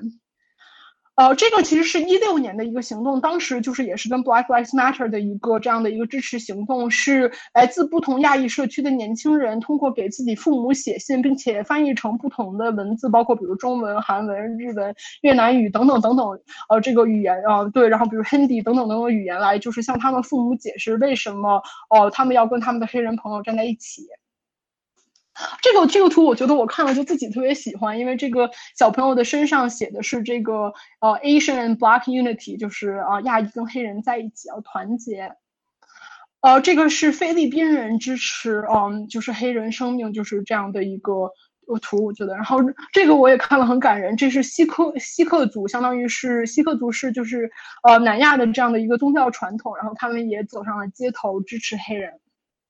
然后最后再贴一张我刚才非常喜欢的，就是我们这个同学同学们做的这个 Chinese for Black Lives 的这个呃这个账号。然后他们昨天在是在 DC 有照到这样一张照片，上面写着我无法。夫妻，我觉得首先第一，可能写者是一个南方人，但同时这个我觉得就是他的一语双关写的非常非常的好，是因为嗯黑人他们这个嗯他们的肤色，所以他们成为了就是警察暴力的这个受害者，所以有这么的一个标语啊，所以我也就是想以刚才这一系列图来给大家。呃，给大家展示一下，就是此次在这个 Black Lives Matter 中，来自亚裔社群的这个非常多元化的不同的角落对黑人社群的支持。是这样，就这这是两个海报，这两个活动都进行过了，一个是六月十一号，六月十六号，然后我都非常有幸听。然后这两个活动非常优秀，第一个是 Grassroots Asian Writing，是刚才我已经讲到的这个这个就是呃组织，然后他们做了一个非常，他们这两个活动都做了非常酷炫的图，就是把活动的这个讨论的成果做成了这样的一个漫画形式。然后这个 Asian Asian American c a l s with the Movement for Black Lives 也做成了这个图。然后我其实这个图回头反正也可以分享给大家，但是我就想点出这几个呃图中，因为我有我有听这场活动，就是我给我印象特别深的点，一个是 Drum 的这个负责人 Fahad Ahmad 提出的这一点，他说。如果我们自己的社群中都不能团结的话，我们其实很难跟别的社群建建立团结。所以这一点也是我自己最近在反思，包括说我们怎么在华人社群中，在不同的代际之间，在不同的阶级之间，在甚至在不同的族裔，嗯之间，嗯进行这么的一个沟通。那这是我我当时印象特别深的第一点。呃，我印象深的特别第二印象深的第二点是，待会儿我们估计还是会讲到的这个，就是模范那个模范亚裔的这么一个就是迷思。然后这里面他就说，其实你就要想，其实也有很多针对亚裔美国人的这些暴力，包括就是从最开始越战前后，在美国内外对亚裔的这个呃这个谋杀，包括嗯像我的很多客户之前有，比如说被关在移民监禁中，就比如这个 immigration detention，然后包括他们被驱逐出境这个 deportation，然后也包括贫困，所以在一定程度上，这些都是嗯这个模范亚裔这个迷思它的背后就是存在的，其实层。的暴力，而这个是这个活动给我印象其实很深的第二点，然后印象第深甚至是第三点是，就是他也提出的，就是比如说你自己在内部，我们怎么对自己的呃我们自己的呃社群进行教育。啊，是这么一个情况。然后左边这个活动，这个这个笔记也非常的好，然后大家应该有机会也去仔细阅读。然后我其实就是好像我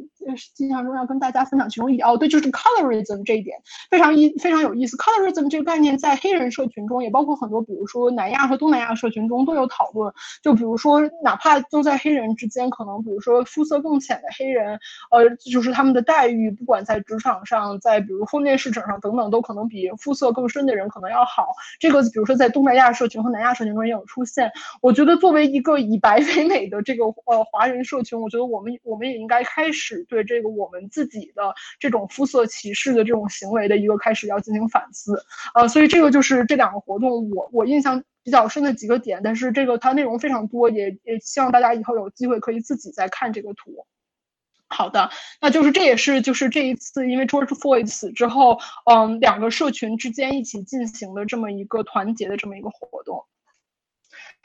好，然后我刚才就是我们今天是说游诗要讲过去，然后我来讲现在，然后现在之后也要畅想一下未来。所以我最近自己也经常在想，我们作为华人应该如何创造一个种族正义的未来。首先，我觉得我们一定要组织草根行动，然后比如说我们要理解我们的社群在想什么，我们的社群里都有谁，我们社群的复杂性、多样性，呃，比如说代际的这些多样性、阶级的多样性等等等等。然后大家要知道，二零四四年或二零四五年是一个非常重要的转折点，在那个时候，美国将就是白人第一次将少于百分之五十，白人将成为美国的少数群体。然后我们作为少数族裔，我们会成为，嗯，美国的这个呃这个主要的人群。然后如何打破壁垒，这个也是有很多点，包括代际的壁垒，待会儿还会谈。呃，其实也很有意思，因为我自己并不确定我是不是一个长期会待在美国或者能待在美国的人。但是我觉得，既然有机会来参与目睹的这样一个社会的进程，然后在目睹着右翼民粹主义、白人至上主义的卷土重来，那么就应该做做点什么。然后我们今天故事中，我刚才讲到了，比如右翼华人，而且很多，其中很多。不不乏，而且可能主要是新移民或一代移民。然后刚才也讲到了这些更加进步和左倾的呃这些亚裔美国人，他们很多比如说是二代或者更往后的移民。在他们之外，其实比如今天在场的观众和我自己，我觉得我们其实是有一个这么一个空缺的位置，是我们我我们能够来填补并且来寻找的，就是我们作为新移民能不能跟这些左倾的进步进步的这些亚裔美国行动者进行合作，啊是这么一个情况。然后。我我也就是要说，就是在寻找位置中，在座的各位，我们都有很大的空间和潜力，然后我们要去寻找这个空间，呃，或者如果找不着这个空间，我们可能就去要要建造这个空间，要去对，就是如果没有，我们就要去去搭建它。嗯，然后我觉得也是语言和经历的隔阂也很有意思。我觉得两代移民之间肯定也有语言的隔阂，待会儿可能还会再详细的谈到。呃，然后我觉得我们也应该要想，比如说微信是它作为一个平台有很多的弊端，比如说这么多的虚假信息都在都就是右翼华人都利用了微信在传播这个。那我们作为可能能够有更加。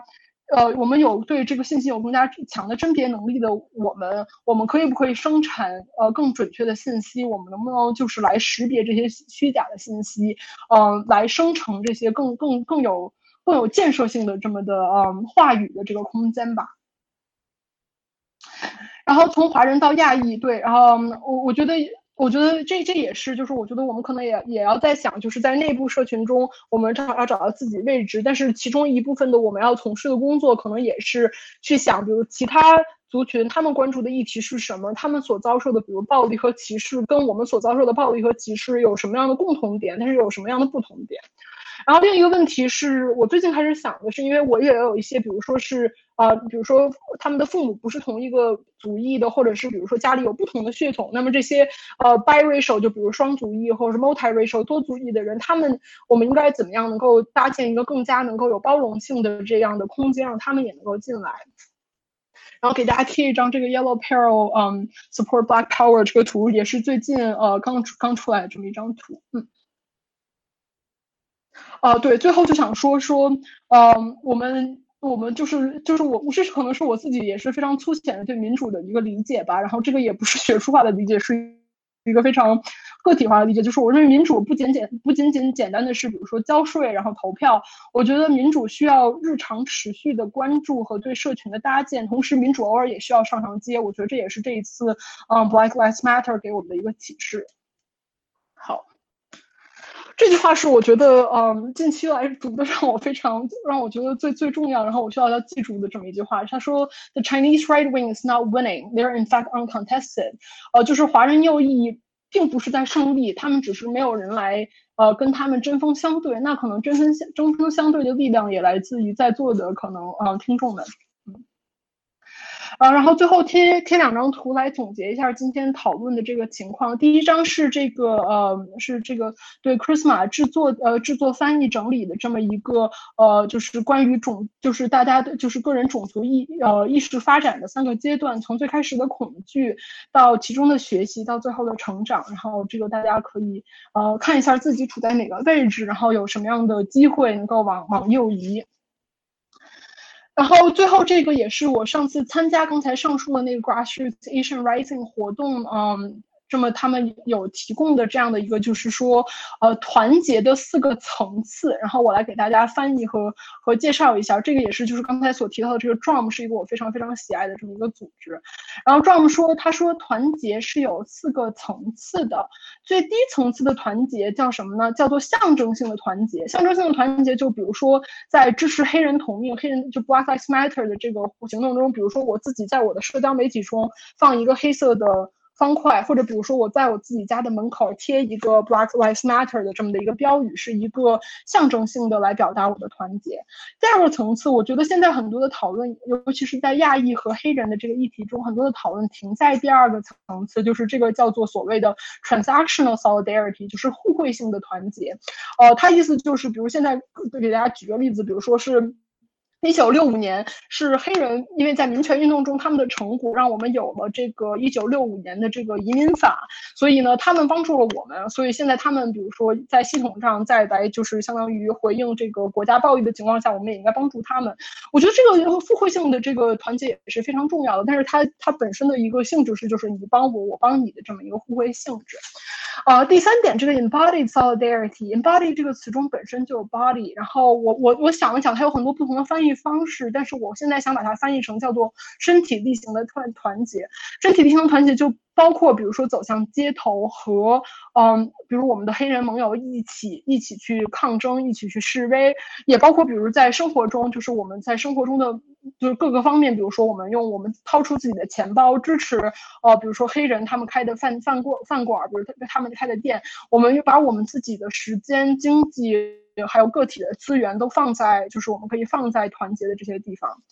然后最后这个最高层次的这个，我觉得，嗯，就反正我个人觉得，比如我自己的行动中还有很远的距离，但也这也是我想努力的方向，叫 transformative solidarity，是变革性的团结。它这里面举了两个例子都非常有意思，就是一个是比如说。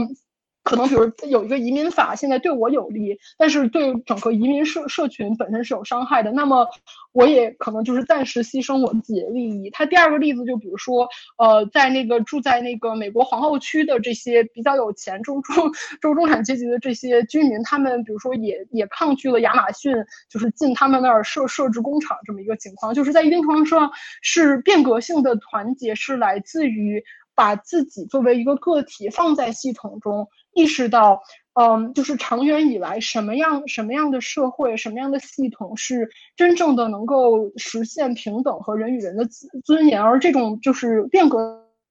性的平等和人与人的尊严，到最后其实也是会利于我自己，也其实就是相当于实现了这个原则和利益的统一。所以我觉得这也是我我希望有朝一日我自己能够做到的这么一个 transformative solidarity。我是以这个角度来跟我身边其他族裔的这些朋友进行团结、进行协作的这么的一个出发点。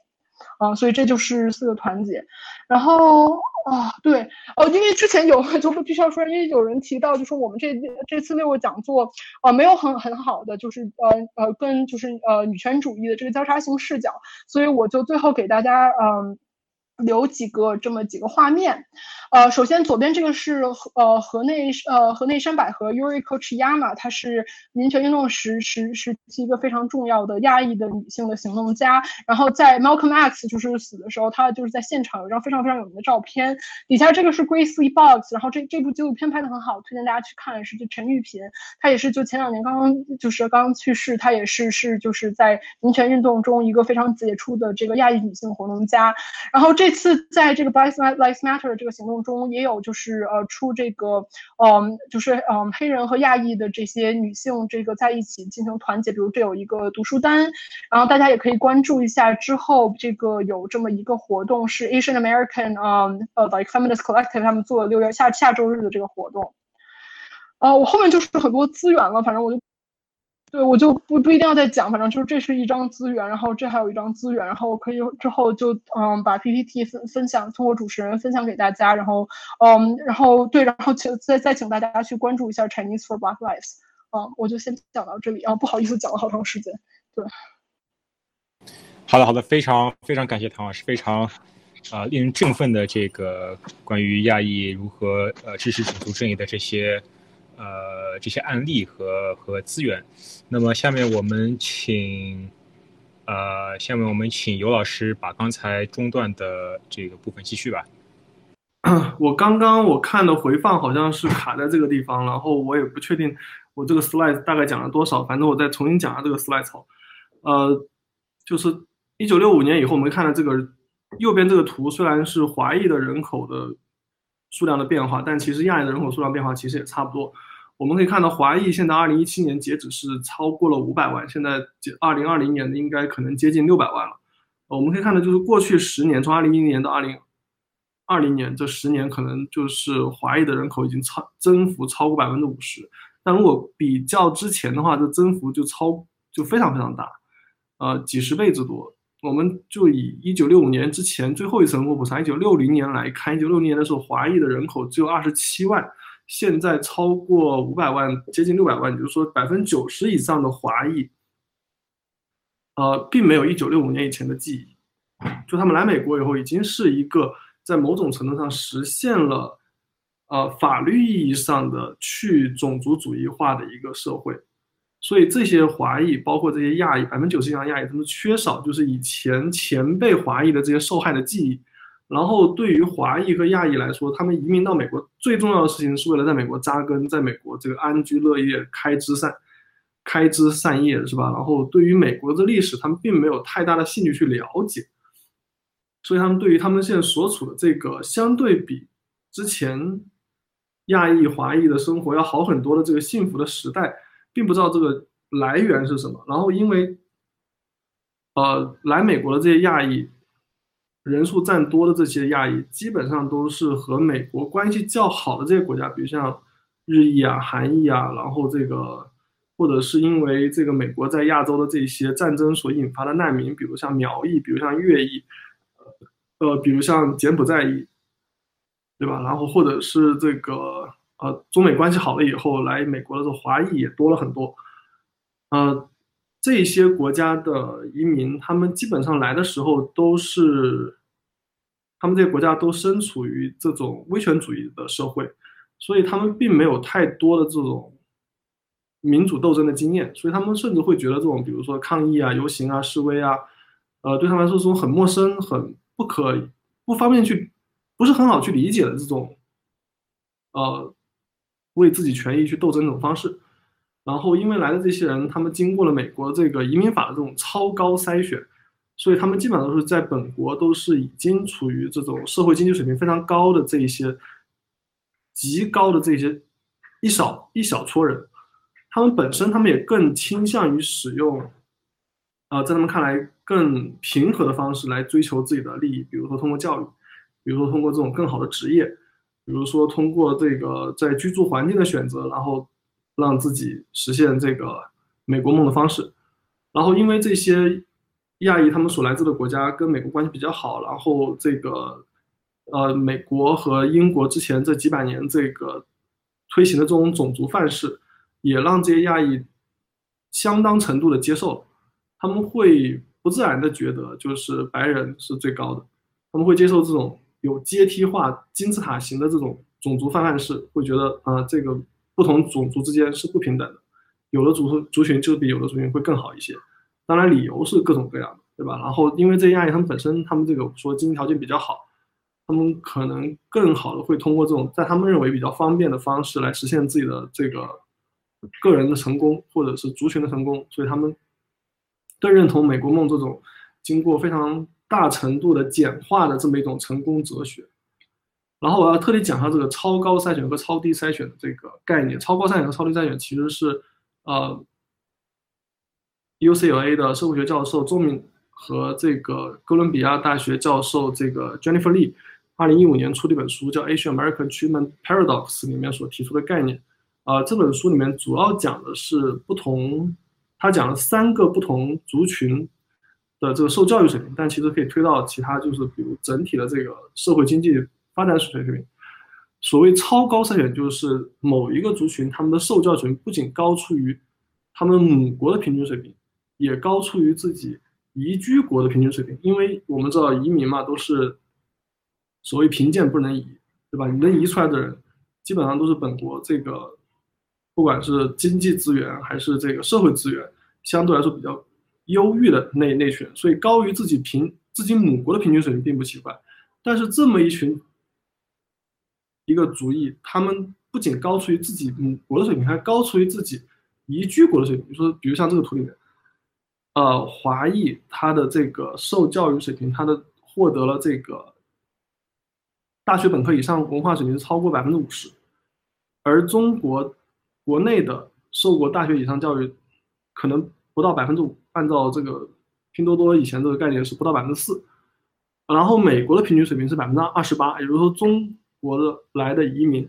平均受教育是美国的两倍。而对比之下，墨西哥它没有经过超高筛选，它没有经过美国移民法的方面，就意味着什么？它没有走美国移民法这种途径，就所谓的绝大多数非非法的方式过来，因为他们跟美国这个有这么一条不设防的边界线。所以他们来的这群人呢，不仅受教育水平低于美国水平，这可以理解，因为他们来自第三世界国家，但是他甚至比自己母国的平均水平还要低，甚至比留在墨西哥的墨西哥人还要低得多，对吧？所以这就是所谓超低筛选，这意味着华人来的这个移民本身就是国内的人上人，甚至在美国，他的受教水平都比美国本国人要高得多，而墨西哥人不仅比美国人要低，比自己母国还要低，所以是。就社会经济水平来说，可以说底层中的底层，所以就可以比较好理解为什么这两个族裔他们到美国以后，在经济发展水平上，在这个个人实现这个所谓美国梦的这个追求上，差异会非常大，因为他们来的时候就不是同一类人，虽然大家都是移民，但其实是完全不一样的两类人。我刚刚把这三个历史事件——民权运动、移民法跟亚裔人口变迁讲解释一下。主要是为了奠定接下来讨论的这个基础，因为很多事情都是要回到这三个比较呃基础性的这个概念的理解，我们才好理解现在为什么发变成这个样子。呃，其实，在很长一段时间，亚裔跟非裔的这个关系，比我们现在要看的要好得多。亚裔最初到美国来，他其实作为非裔等其他少数族裔这种劳动上的替代品。我们知道，非裔最初是，呃，作为奴隶绑架到美国来的，然后在美国南部的这个棉花种植园里面，呃，采棉花，对吧？作为一种，嗯，不自由的劳动力供供应状态。然后后来一九六五，一八六五年的时候，第第十三修正案废除了奴隶制，废除奴隶制，可是这个南方种植园还是需要人种啊，对吧？然后他们就。但又并不想去让给黑人更多的这个工资，或者是想让黑人陷于这种进一步的这种经济困境，所以这个时候美国开始引进了来自亚裔的苦力，也就是说苦力的这个翻译过去的英文，那个时候就是主要从中国引进过来。我们之前会以为中国最初华裔到美国来是到美国来修铁路的，其实最早来美国的更多是在美国南部。帮美国种植园去采棉花的，或者是从事其他呃农业工。而这个时候呢，不仅华裔到美国来从事这种农业工作，日裔这时候也开始前往夏威夷王国。夏威夷王国的时候还没有被兼并到美国来，那时候但是白人已经在夏威夷王国开了很多这种甘蔗的种植园，但他们又不想雇佣本地人，所以开始雇佣日本人到这甘蔗园来种。来采甘蔗，然后那个时候华裔跟日裔其实是个移民输出大国，出现在什么加勒比海各地啊，是吧？拉美各国呀，比如像秘鲁啊、古巴啊、巴西啊、智利啊这些地方。所以最初亚裔他们到北美、到南美来，他们是作为少数族裔的替代品，是作为呃西语裔、非洲裔本地人的劳动力上的替代品，因为他们会觉得这些人可能亚裔需要的工资会更低，亚裔可能更吃苦耐劳。是吧？然后这个亚裔可能更好管理，因为并不懂当地的语言。但接下来呢，资本主义时代这个肯定是怎么剥削方面怎么怎么怎么来，然后亚裔就开始成为了白人替代品。那时候美国这个二二战的内内战以后，这个制造业快速发展，制造业快速发展，然后美国又从非呃欧洲引进了很多这个移民，然后主要是低端制造业的劳工，然后。内战以后的欧洲，应该同时期的欧洲，正好也是这个马克思主义和这个国际工人运动风起云涌的时候，所以那时候他们很多来自欧洲的移民，他们就接受了很多欧洲的一些这个观念，比如说这个我们要成立工会，比如说我们这个工人权利是要有保障的，或者说我们工人阶级跟资本资本阶这资产阶级是这个矛盾是不调和的，就这些。社会主义的这些观念已经深入来自欧洲人民的移民的心心中，那白人这个资本家要要剥削他们就比较困难，因为他们经常会产罢工啊，或者是封堵这个工厂啊，或者是这个破坏机器啊，然后他们开始让亚裔来替代白人的这些工作，因为这个工作本身技术含量并不高，而且亚裔被广泛的用于作为这种 strike breaker，就是如果你白人工人要去罢去罢工。行，我们就让亚裔人来做这些你们本来做的工作，因为罢工最主要就是通过不提供劳动的方式来阻挠资本家去获利。但如果资本家可以找到其他工人替代你的工作，那你这个罢工就起不到任何意义。而亚裔就是被用来做这种事情，也就导致了亚裔跟白人底层的这种矛盾的产生。而之前，如果亚裔得罪了黑人，或者得罪了拉美裔，因为黑人跟拉跟拉美裔在美国也是没有什么政政治地位，也没有什么政治影响力，或者是这个政治权利也没有办法得到伸张，所以他们矛盾本身并不会转化为制度性的迫害。但如果你跟白人产生了毛毛矛盾，那就很容易产生制度性破坏，因为这些白人他们是有投票权的，他们虽然是遭到资本家的剥削，但是毕竟他们是白人。那时候，美国白人终究还是。在政治地位上，比亚裔和其他有色人种是要高的，所以他们也开始遭到白人的排挤、压迫，甚至屠杀。比如那时候，爱尔兰人跑到这个旧金山的唐唐人街来打砸抢，是吧？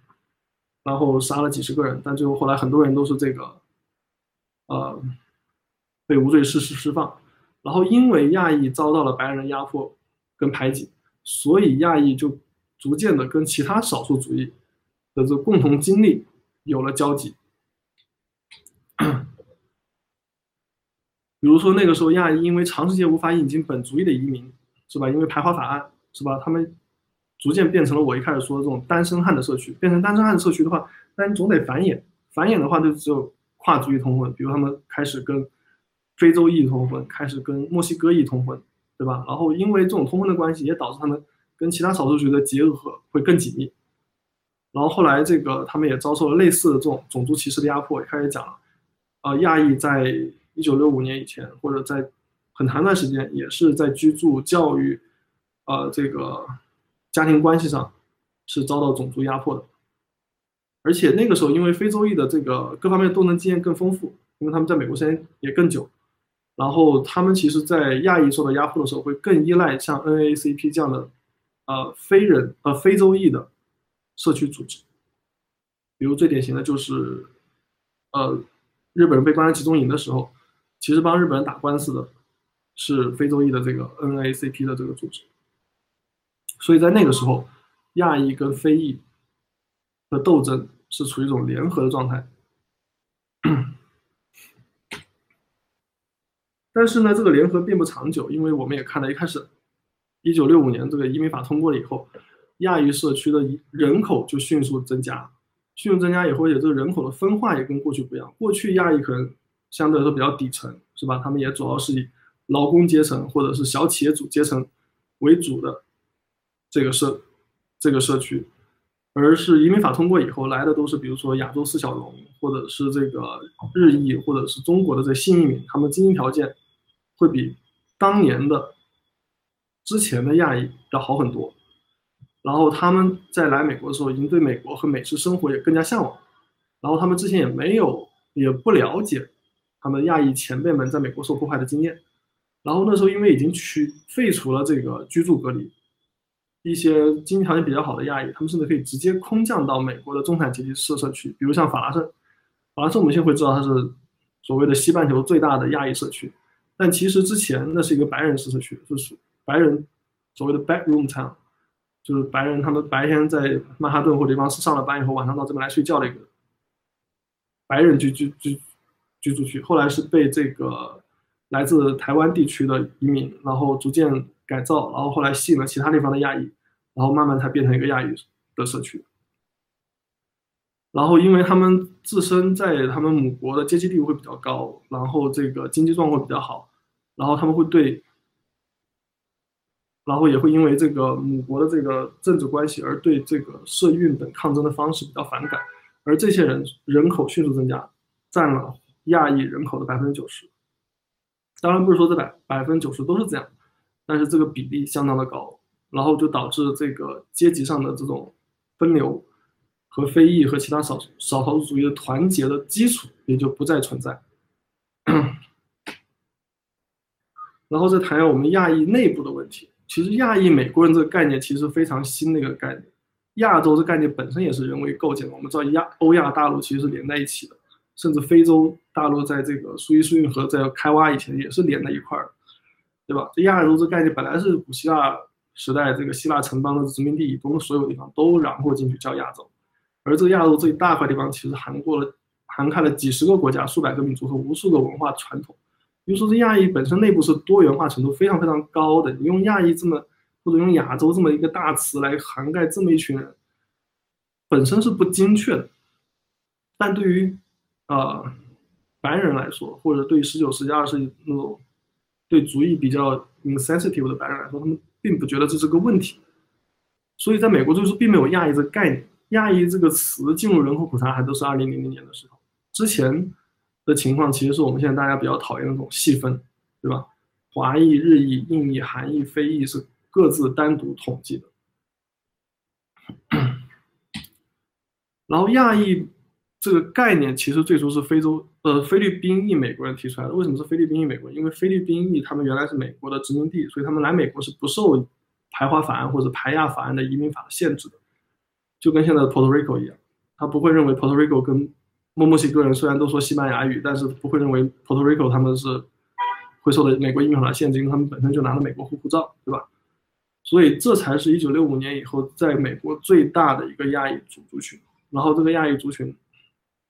因为规模最大，然后他们就动员能力也是最强，然后影响力也是最最大的。我之所以把这个图放在这边，这个图是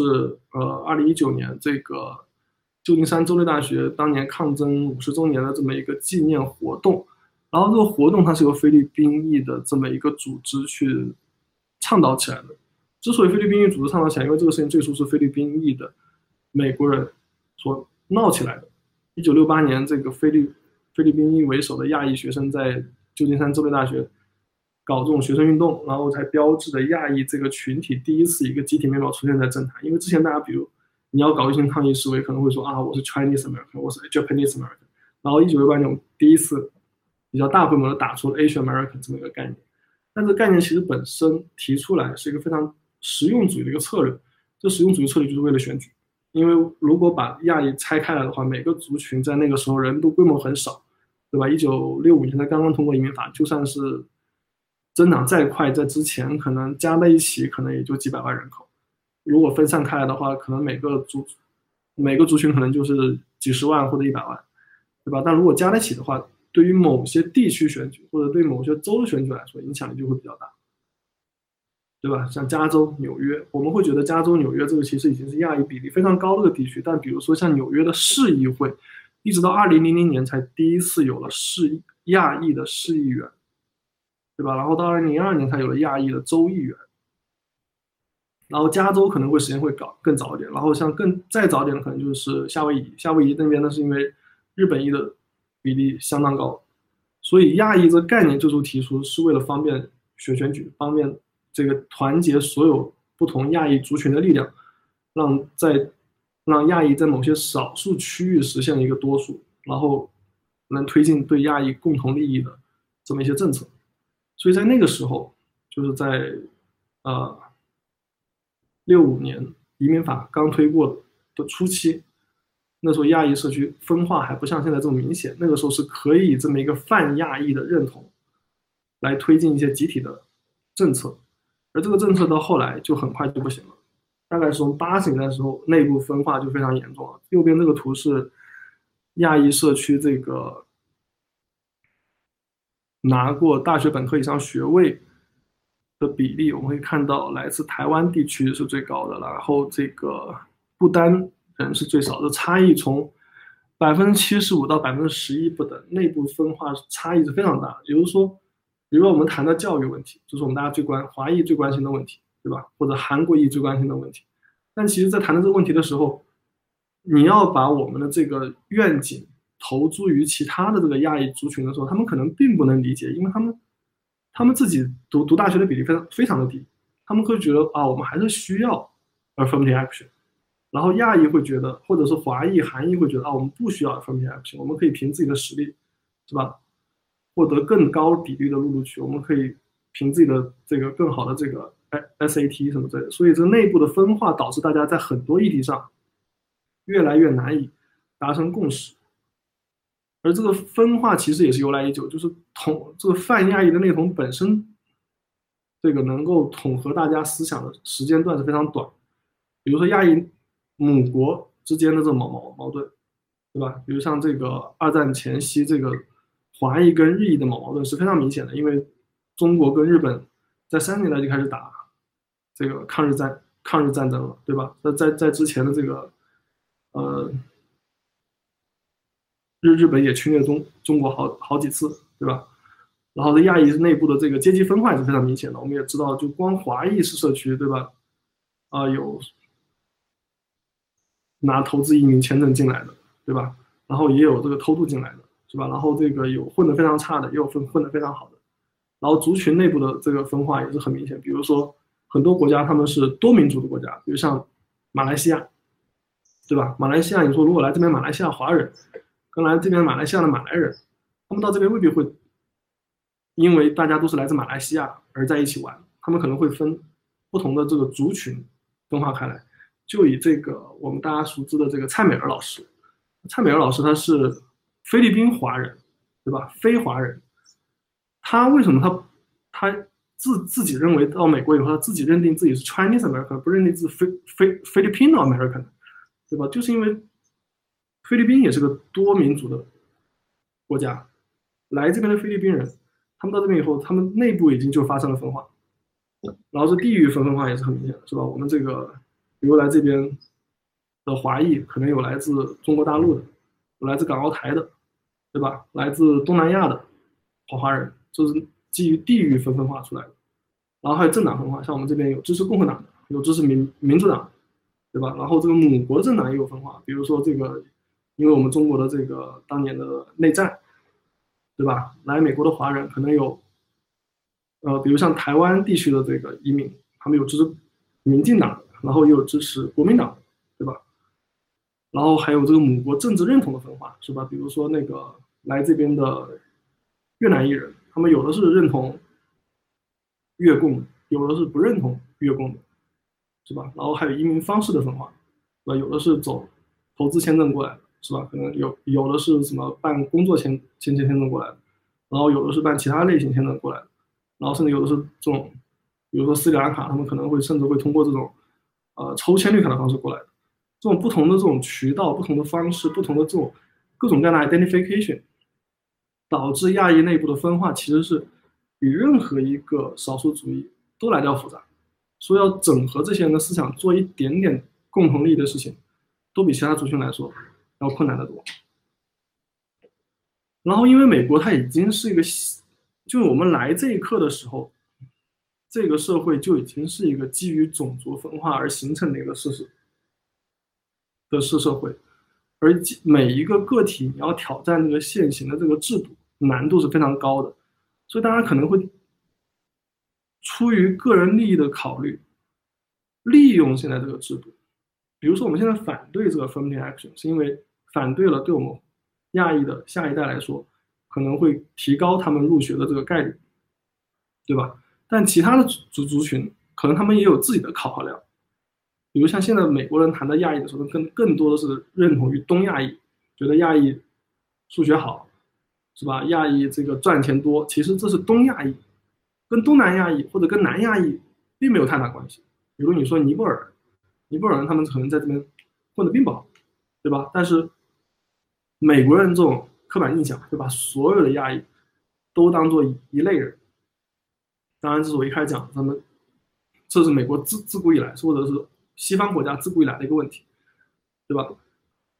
所以在面临这种时候，其他族群也会采取自对自己有利的这政策，比如像东南亚，他们采取这种再细分或者对自己认同再定义的方式。比如像亚利桑那州东南亚裔其实非常多，他们为什么这么多东南亚裔？因为他们他们是当初觉得啊，在加州他们已经拼不过会读书的东亚裔了，对吧？他们会觉得自己的孩子在加州。因为老师的刻板印象，导致他们学习成绩不好的这些小朋友们受到更大的压力，是吧？或者是被老师不不正确的或者是错误的认定他们具有在数学或者是工程方面的这些技能，但其实他们并没有。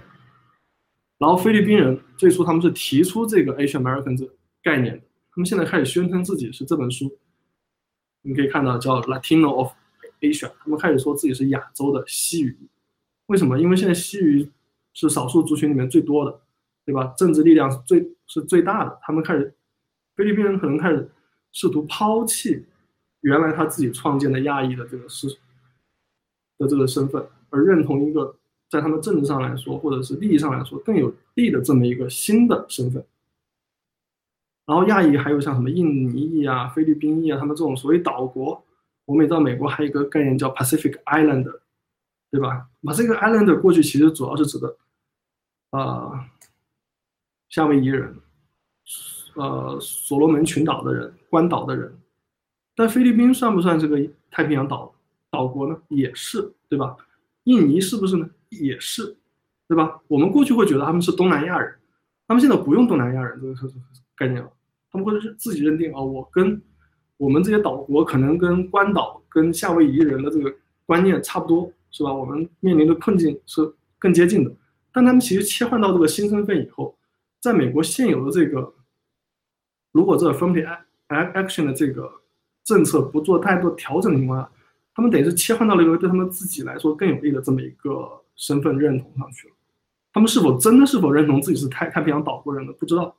但至少在实践上、客观上来说，他们可以从中去获益。而这获益的本身，是因为美国这现存的这个族裔的这种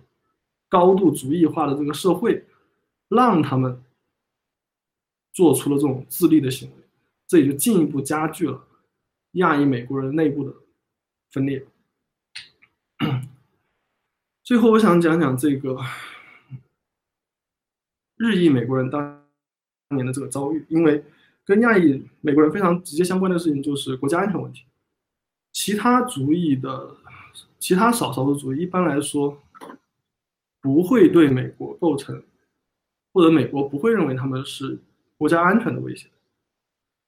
但是亚裔经常会遇到这样的问题。最开始就是日日本裔。日本裔最初被引进到美国来，是为了替代华裔的，因为华裔被排华了嘛，对吧？十九世纪末的时候，但是美国西海岸还是需要劳劳动力，然后这时候美国人觉得啊，我们觉得日本人已经文明开化了，他们已经这个经过了这个明治维维新了，且打败了中国，把日本人引进到美国来，他们又又卫生又讲这个又讲各种职业道德，是吧？所以他们比华人会更好。但引进来之后，他没想到日本人，他们日本的母国大日本帝国那时候已经在这个海洋上开始挑战美国的霸霸权了。美国在十九世纪末兼并了夏威夷，对吧？然后又很快殖民了关岛、菲律宾，在西太平洋被日本视为侵入势力。然后日本呢，他移民到美国以后，又被美国人视为侵入的实施势力。然后那时候日本他们也通过一个什么照片新娘的方式，photo。bride 的方式引进了很多 日裔的女性，所以日裔社区是一个难得不是单身汉社区的亚裔社区，但是因为规模太大了，人数增长太快了，以至于当时美国总统要亲自派人去解决这个事情，他们要派这个未来的美国总统这个卡福特去日本跟日本的首相去讨论这么一个让日本自己限制。日本人移民美国的这么一个政策，所以当时所谓的 gentleman's agreement，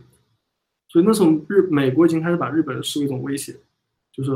他虽然不像排华一样专门设立一个法律禁止日本人来，但是他通过这种让日本人自愿不来美国的这么一个方法，试图控制日本人。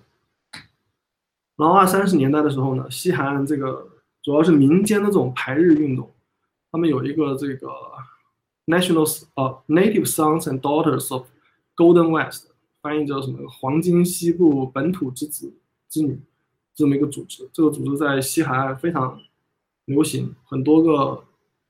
分部，然后基本上加州的政客都要得到来自 NSGW 的这个背书和捐款，包括未来的美国首席大法官 Earl Warren。Earl Warren 我们知道他是在这个民权事务上非常。平等的，一系列的这种民权事务案件都是在他当首席的时候去实现的，而他当初他走向政坛，却是跟这些怎么说右翼势力，或者是民粹主义、民族主义势力，甚至是纳粹主义势力勾搭所上来的。而那时候加州又通过了各种种族针对亚裔的种族歧视类的法案，我刚刚在最初就讲。不管是职业、财产、居住、教育全方面限制，而那时候主要限制的是在加州的华裔跟日日本裔。然后后来到四十年代的时候，就是这个偷袭珍珠港，对吧？然后日裔美国人就被关进集中营了。然后被关集中营的时候，因为这是一个国家安全大问题，然后呢是因为华裔跟韩裔在面孔上并不能跟日本裔划清界限，所以那时候华裔跟韩裔其实很快就站出来要跟日裔划清界界限，避免被美国白人给误伤。对吧？而这时候真正代表日裔去打官司的是非洲裔。然后战后安战后安安安置，就日本人他从牢里放出来，从集中营放出来，并不是马上就让你回回家，他一开始是把他安置在中西部的中产阶级新教徒白人这家庭，因为美国人觉得日裔以及未来的华裔，他们不是白人，但他们也不是黑人，所以他们是 assimilable 的，他们是有可能融合过来的。虽然他们肤色肯定是不会变，那怎么让他们融合过来呢？就让他们跟白人这种中产阶级新教徒白人同吃同住，影响他们的生活起居到穿着打扮。如果严格到什么程度？就比如说他们出去，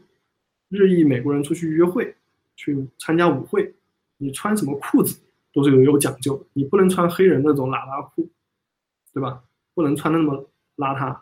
你得穿的白人的那种西裤、西服，你才可以。就是要从各方面对日裔以及未来的华裔进行规训，让他们向美国这个主流去靠拢。你不靠拢可以，因为那时候二战还没打完嘛，就以把你送回集中营相威胁。而后来二战打完了以后，不能把你送回集中营，他们就说啊，我可以让这个地方的法法院给你个小，给你们这些年轻人判处这种 juvenile 这个 delinquency，就所谓这种青少年犯罪这种行为。你想，就连穿个衣服都可能会犯罪，就通过这种严刑峻法的方式，试图将日裔和华裔塑造成模范少数族裔。这本书，呃，是也是前两年。一五年还一六年出的吧？这是本 Indiana University Bloomington 的一个教授 Alan Wu 写的，他就只讲的是四五十年代美国政府是如何利用公权力和利用学术霸权，然后利用这个社区力量来塑造日裔跟华裔，让他们变成美国人心目中的模范少数主义。这本书推荐大家去看一下。啊，我需要讲的就这些。呃，我们可以去讨论了。好，非常感谢尤老师非常详尽的一个历史的梳理啊。那么我们在进行这个对谈之前呢，我还是提醒大家到这个 Slido 上面呃进行你的提问或者给别的提问投票。呃，那么在 sli.do，然后输入这个 event code 是 ytz，然后你可以在那里呃进行你的提问。呃，或者如果你没有问题，的话，你去看一下，因为有可能别人的问题刚好也是你感兴趣的，你可以给他投票。我们会在呃最后问答环节会按照这个投票顺序来来来提问。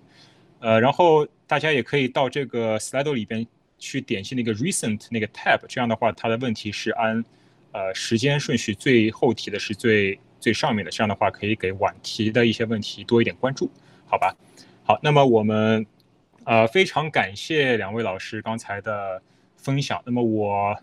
呃，我相信大家听了之后呢，会打破，呃，至少会打破华人或者说亚裔不关心政治、对政治冷感的这样一些刻板印象。那么我根据我自己在美国的这个经历呢，我第一次感到华人这个参政议政的热情是反对 SCA 五法案。呃，那么可能给不太了解这个法案的观众，呃，听众们介绍一下背景。SCA 五是加州参议院第五号宪法修正案。是在二零一二年提出的，当时它的目的是取消在一九九六年通过的加州二零九号提案中禁止在加州公立大学和学院的招聘、招生和留校计划中使用种族、性别、肤色、族裔或民族血统的规定。啊，这句话有点绕啊，大概意思就是什么呢？就是说，自从呃在加州族裔不作为入学考量因素之后啊，这个加州公立大学中的少数族裔的比例呃。这个急剧下降，所以，呃，这个呃，应该就是当时这个法案的 S A 五法案的目的是应该重新执行 affirmative action，然后呃，但是事实上呢，这个刚才两位老师也提到，加州公立大学中的华裔比例其实是远远高于加州居民中的华裔比例的，所以华裔家长、华人家长就担心 S A 五法案会导致对于华华裔学生的逆向歧视，于是就引发了非常激烈的这个反对运动。然后呢，今年呃，加州众议院又提出同样性质的法案 ACA 五，然后再次引发了广大华裔的这个激烈的反对，同时也产生了很多争论，呃，导致我身边的很多家长都感慨，在美国可能只有教育议题才能引发华裔如此强烈的政治热情。那么，不知二位老师如何评价华裔在这呃这次政治运动中的表现？然后，这个是不是可能促成一股新的华裔政治力量呢？呃，我觉得。华裔关注教育的问题其实并不是最近的。其实我之前是读了这本书，就是在，呃，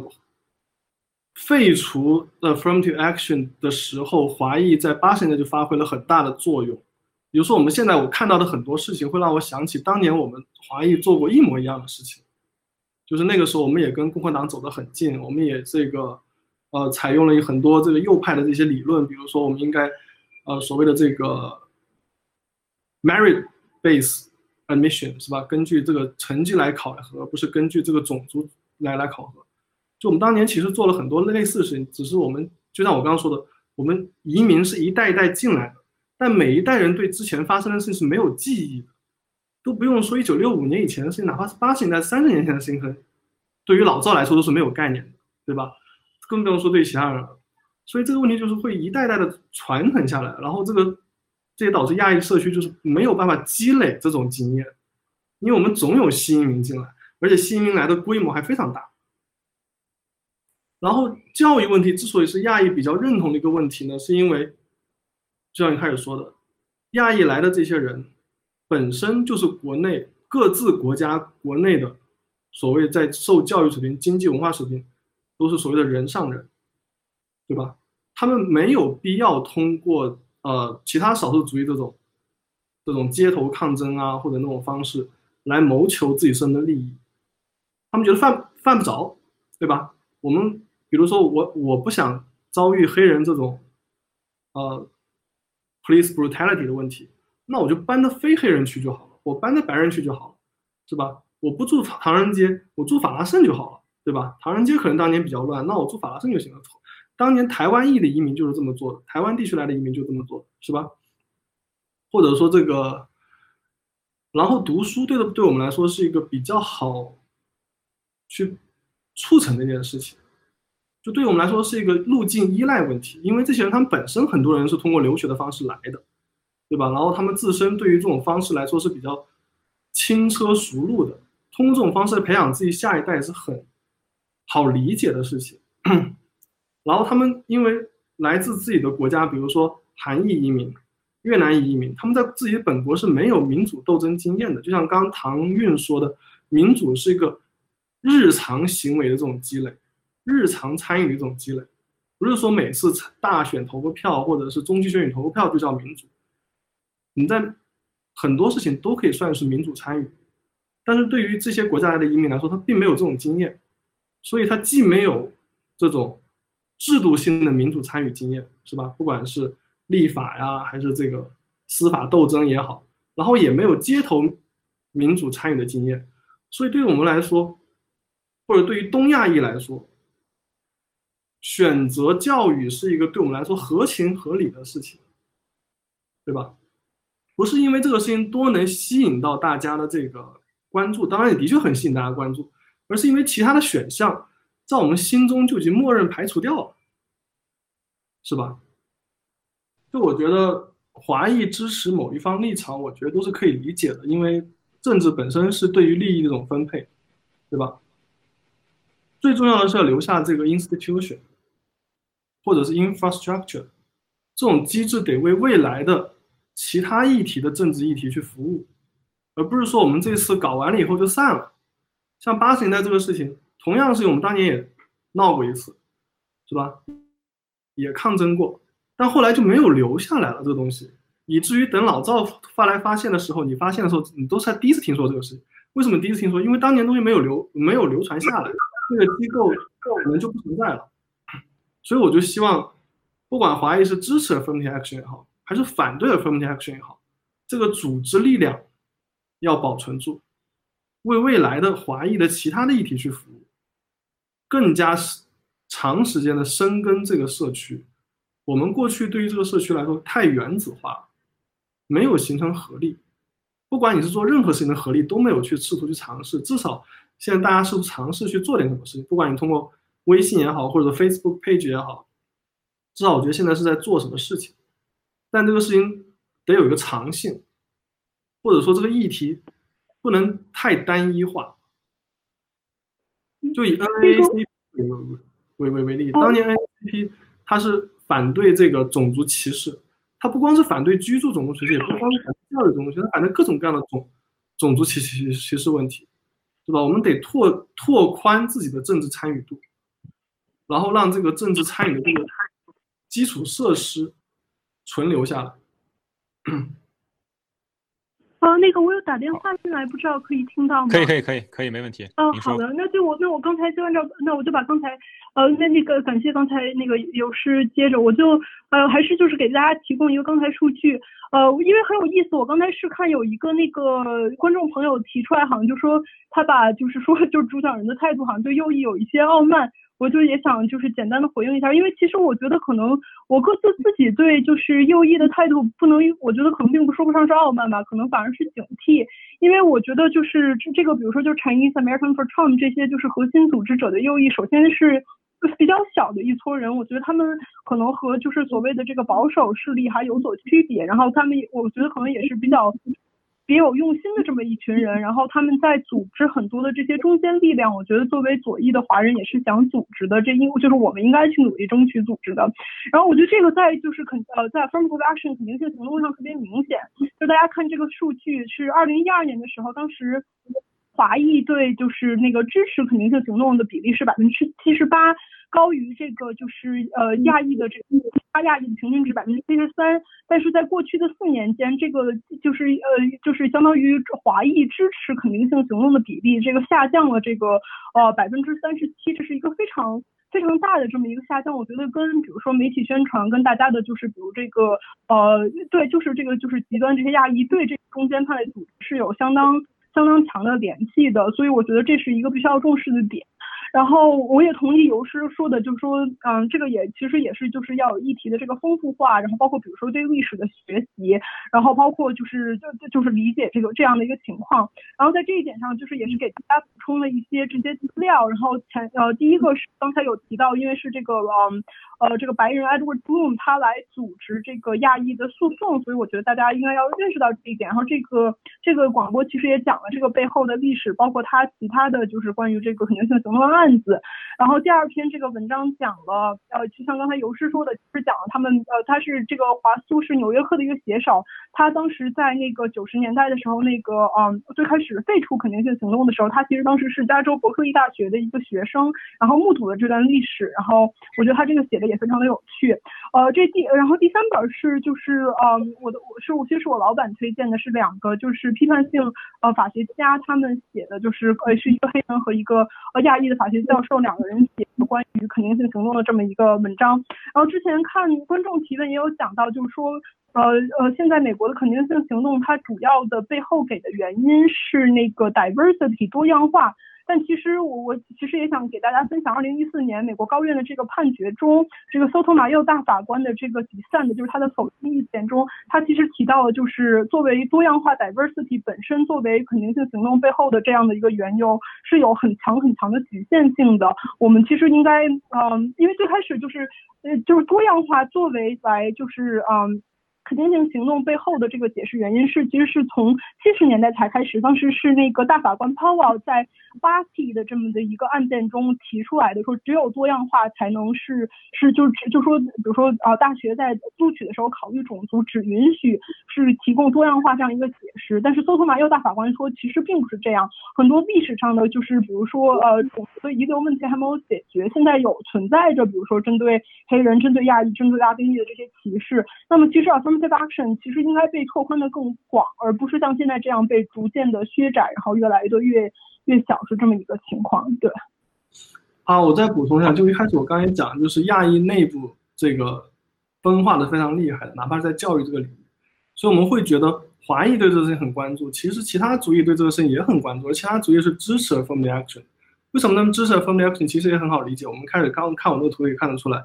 就是很多东南亚裔或者是南亚裔，比如像或者一些小国家的移民，他们的这个高大学录取率是非常低的。他们可能是对于他们来说，他们是需要 affirmative action。所以，我们光在这边喊呃反对 affirmative action，但是如果你不考虑到其他族裔的或者是亚裔族群内部其他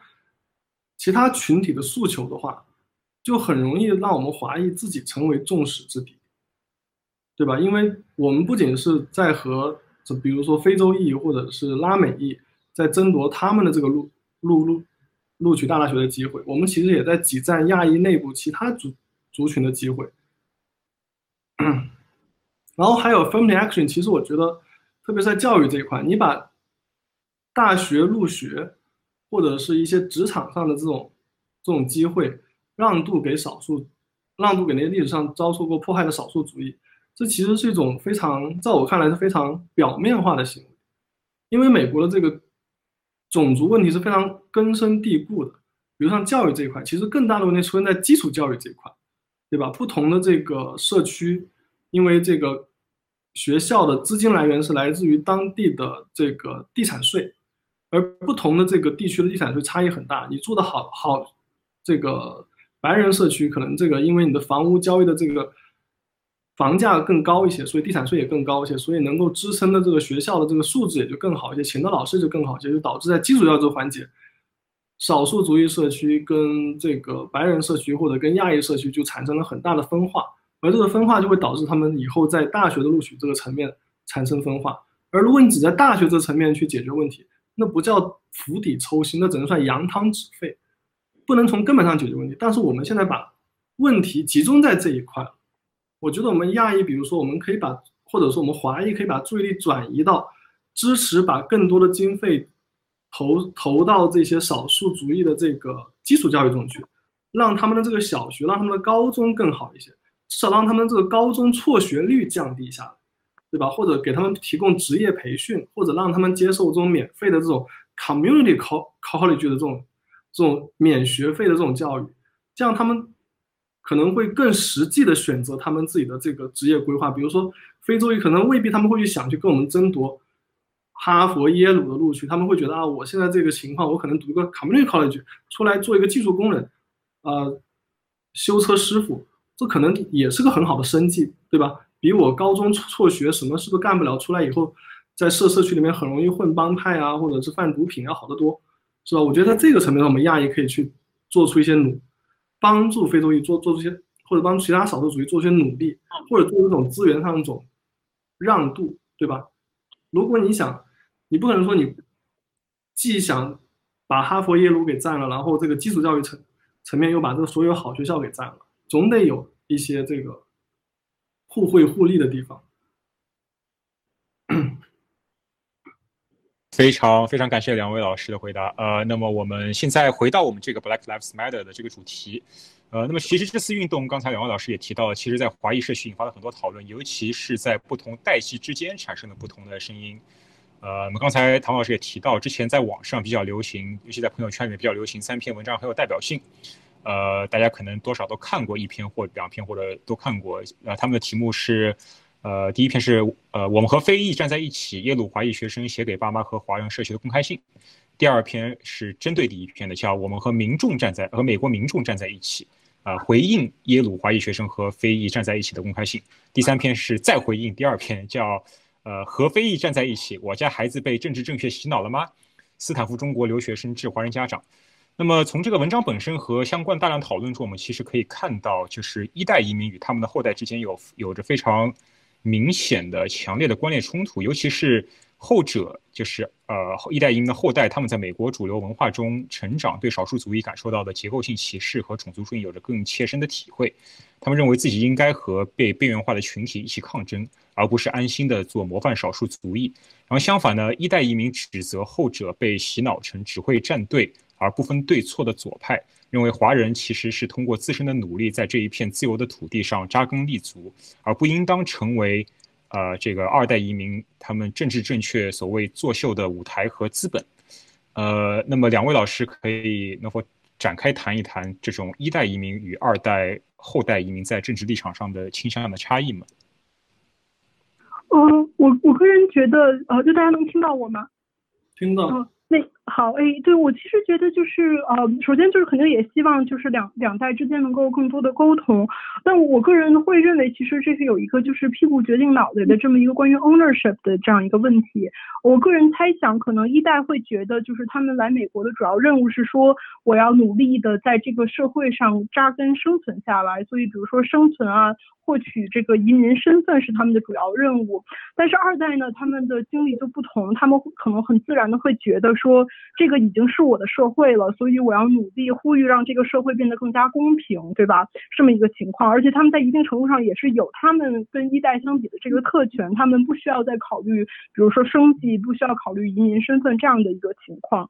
呃，所以我觉得出发点的不同也会决定大家的这个不同，嗯，其实也很有意思，比如说我觉得，比如像我的从身份上属于一个新移民，但是可能某某种意义上就能看到两代这种不同的观点。呃，对，然后呃，我觉得比如像林飞那个文章，我我个人觉得呃，就是让我觉得很很好玩，对吧？就是可能我个人可能也会假想他可能也是比如说反对肯定性行动的这种人。但比如说，如果你努力了半天，你们家小孩上了耶鲁，然后然后你们家小孩上了耶鲁之后给你写一个信，然后你又觉得他写的这个就是呃趾高气昂，又不想又不想了解你小孩的立场，我觉得这个就不是特别主动的沟通，所以我不能苟同。但是对其他就是大绝大多数这些讲道理有独立。思辨的这些一代移民，就是我也想说，就是请允许下一代跟你们有不同的意见，然后因为也要感谢是你们创创造出的条件，让下一代有不同的思考，你们应该感到很骄傲。同时，我觉得也要跟二代移民说，要多换位思考，然后去呃努力做好。就比如说呃跟跟你们的父母去沟通，包括也核查，比如说他们所获得的信息，包括也反思你自己所所获得的信息的这么一个过程。啊，我是一开始就讲了，我是其实觉得耶鲁的那个学生写的那个文章本身并没有什么，在我看来并不深刻。其实，因为他讲的那几个举的举的那几个例子都是耳熟能详的那个老生常谈，是吧？华人有被排华，是吧？日本人有进集中营，是吧？然后这个我们都是，但是像我看，其实最根本的问题是在于。这个人口结构发生了巨大的变化。现在绝大多数的华人是一代移民，绝大多数的华人并没有经过之前一九六五年以前的这种状况，所以他们对一九六五年以前的事情并没有任何感同身受的这种个人经历，对吧？他们来美国以后，可能就直接到美国去读了这个研很好学校的研究生，是吧？出来以后找了一份很好的工作，居住在一个比较好的社社区，是吧？然后通过这个，我们我们从来没有人认为。就大家都是在美国辛苦奋斗生存下来的，但是他们已经把之前民权运动所获得这些成果 taken for granted 了，他并没有通过自身的奋斗去获得这些东西，对吧？所以对于之前的这个经历，他们并没有任何，并没有非常深度的理解。在这种情况下，而二代他所掌握的信息，在我看来，并没有比一代多多少。他看的东西也就是从书本上学来的这东西，他并没有把这个。里面的复杂性，跟这问题的深重性，试图向他父母去说清楚。因为如果你只是光讲这几个历史事件，在他们看来，哦，这是历史事件跟我现在没什么关系，或者我对这个没有任何感受，你为什么不能讲点现在的事情呢？对吧？它里面举的最近的例子都是一九八几年的这个陈果仁的案例了。对于绝大多数华人来说，像像我刚刚讲的，这个人人口数据显示的，百分之七十以上的人是一九八零年以后来的，他对这些可能没有任何感想。对吧？他觉得事情可能已经过去了，对不对？为什么你不能讲讲现在发生的事情呢？对不对？现在并不是没有发生的事情，对吧？但这个 gap 你要填上去，而且这个事情是应该二代移民去做的事情。但他讲的如果还是教科书中老生常谈的话，对我哪怕是一个我觉得这个正常的读者是不会产生共鸣的。我觉得，是吧？就我如果如果你说这个，咱们要谈个什么历史事情，是吧？呃，如果你这个。比如日本人，他们可能如如如果中朝朝朝朝朝朝鲜，他们要谈跟中国的矛盾，动辄就谈到当年高句丽时代，那对谈对我们来说任没有任何感觉，我们不觉得当年这个隋朝或者唐朝侵略侵略到高高句丽会对我们这个中韩关系有什么影响，是吧？这个事情对我们来说没有任何 personal 的这种 live experience，是吧？同样的事情就是我们也二代移民，既然你在美国有机会接受教育，甚至在美国接受最好的教育。你就不能多读一点书吗？或者说我或者我不是说要求每个人要成为 Asian American Study 的这个 scholar，但起码你能说出教科书以外的例子，或者是更接近现在的例子，才能更好的跟现在来的新移民去沟通，对不对？因为他们的二二代的爸妈，他他现在他在耶鲁读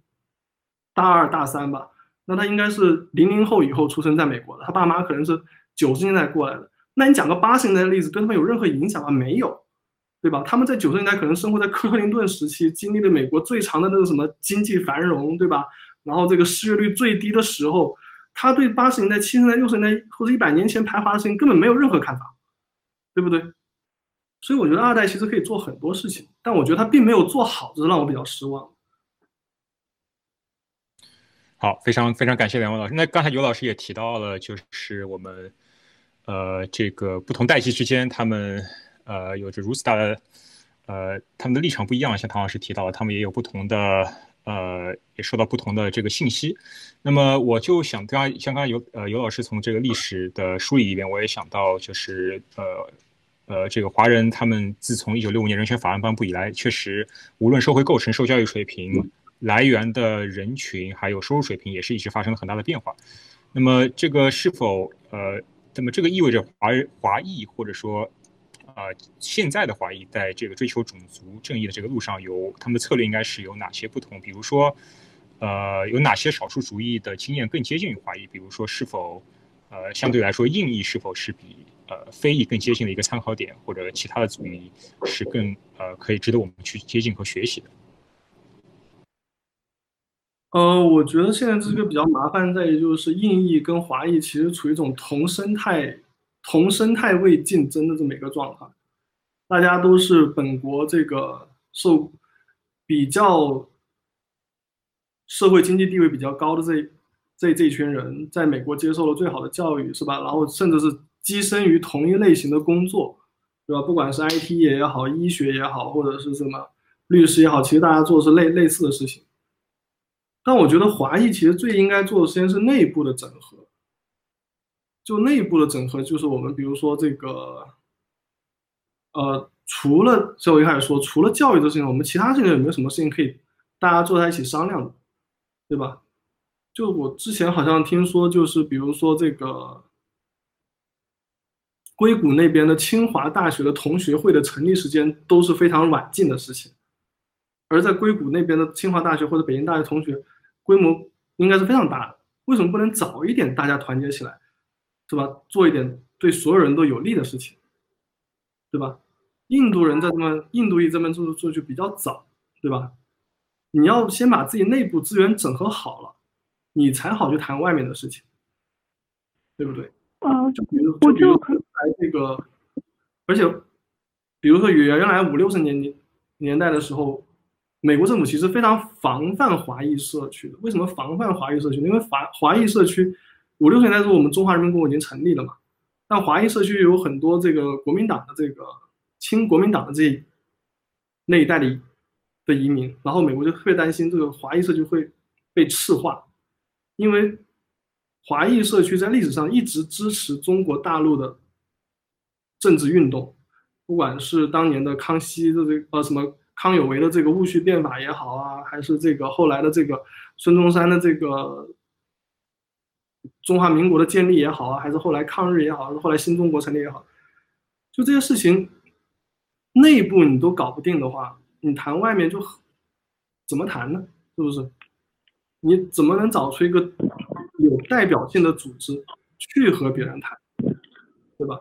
嗯。那个呃，对我我想回应一下尤师，就在这一点上，我觉得我局部同意，就是尤师说的这个，就是比如说关于内部的这个建设。但是另一点，我其实要提出来，就是就是印印度裔他们有很有跟华裔非常不同这么一个经历，是因为九幺幺之后，他们的社群，尤其就是比如他们中的这个穆斯林社群或一些其他社群，其实是遭受了非比寻常的这个监视，还有就是隐私被侵犯的这么一个情况。尤其比如这一次这个 True Muslim 办的时候，我们其实是。就是大家就知道，就是在布什时期就有这个所谓的 Muslim Registry，就有这么的一个巨大的数据库，专门用来收集这个呃伊斯兰裔。其实很多这其中很多是，比如说是来自于就是这个印度啊，或者是巴基巴基斯坦或者孟加拉国的这些人，所以他们其实在一定程度上在。有一些民民权斗争，包括比如说对隐私权、对这些的，就是比如说个人的权益的斗争上，是有我们可以借鉴的。所以我个人会觉得，哪怕就是在比如说内部的这些种，就是呃社群的建立中，也可以。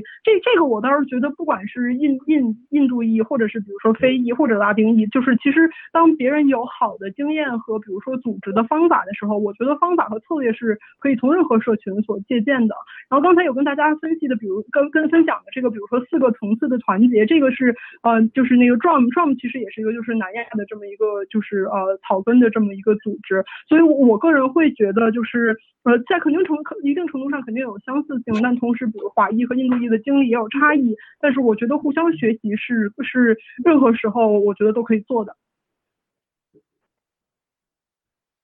呃，那么对，就是呃，刚好提到了这个这个印裔和华裔，那么我又想到了之前，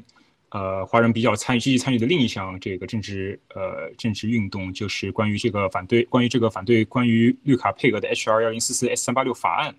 那么呃，如果听众不了解这个法案的话，这个法案提出是希望取消不同国家的绿卡配额，然后完全是按照先到先得来分配。那么，呃，照理说，中国作为绿卡申请大国是受益国，但是很多华人担心，一旦限制放开，呃，排期更长的印度会消耗大部分名额，导致华人名额急剧减少。所以呢，这场这个政治呃运动或政治斗争，在很多华华人眼里就演变为这个中印之争。呃，那么刚才两位老师也分别提到了这个同生态位竞争和这个互互相学习的这个。呃呃，这个这个点，那么二位老师如何就这个事件，呃，有没有补充的想谈的？我我就补充这么一点，首先我觉得怎么着，先得把特朗普给选下去吧，就是因为他这个本身，首先肯定就是竞争会存在，然后比如说就是民民民主党当权也会存在，但是我觉得如果比如说不在现在这么一个对就是所有的移民，从无证移民到技术移民到比如说这个亲属移民全方位打击的这么一个政府，我觉得如果这个政府还在台上的话。这个只可能竞争会越来越严，然后就变得其实是双出的这么一个局面。我觉得，我其实觉得在一定程度上，就是呃，华裔和印度裔在在这个某某个层面上是有一定团结的可能性，能够达到双赢的。那么需要就是系统性的这个移民的改革。这个就我作为一个移民法律师，如果要讲移民法的话，我就可以完全可以再单讲那么 单讲一期了，对吧？但是但是就说我我个人会觉得，首先。这个移民法律问题的它的一个根基是先要解决呃这个政治问题，所以我个人的建议会是就是反正大家。可以呃动用自己的资源，先能够然后进行从比如地区性的、州里的或者联邦层次的，就是先来，嗯，对，就是来来进行移民改革。我我个人并不认为，就说或者说我认为就是造成竞争或者造成零和本身是一个是一个非常具体性的，然后这么一个局面，我觉得不必如此。好，感谢尤老师，呃呃，感谢唐老师，尤老师有没有想补充的？呃，我暂时还没有想好，要不要不先先跳下个问题？好好好，呃，那么好，下一个问题，刚才两位老师都提到了这个模范少数族裔，那么呃，其实包括我个人感觉，就是我们包括我在内的一代华人，在国内受到的教育普遍是不要参加政治运动，遵纪守法，然后不要去公开表达自己的主张。不要做这个出头鸟等等，我觉得这些观念其实都会强化我们，当我们到了美国之后，成为一个少数呃模范少数族裔的意识。那么呃，尤其这种意识可能是不自知的，因为是一种呃从小受到一种教育嘛。那么两位老师呃觉得在我们日常的生活工作中有哪些行为和思想是一些比较典型的呃不自知的模范少数族裔的这种思想？像美国人，他们对我们模范少数主义其实非常刻板印象化。比如说华裔、亚裔是吧？数学都很好，STEM 都很好是吧？然后这个华裔的亚裔，他们二代也希望他们去从事这方面的工作，是吧？延续爸妈当年的这个成功经验是吧？就是所谓的这种这个 successful mindset，对吧？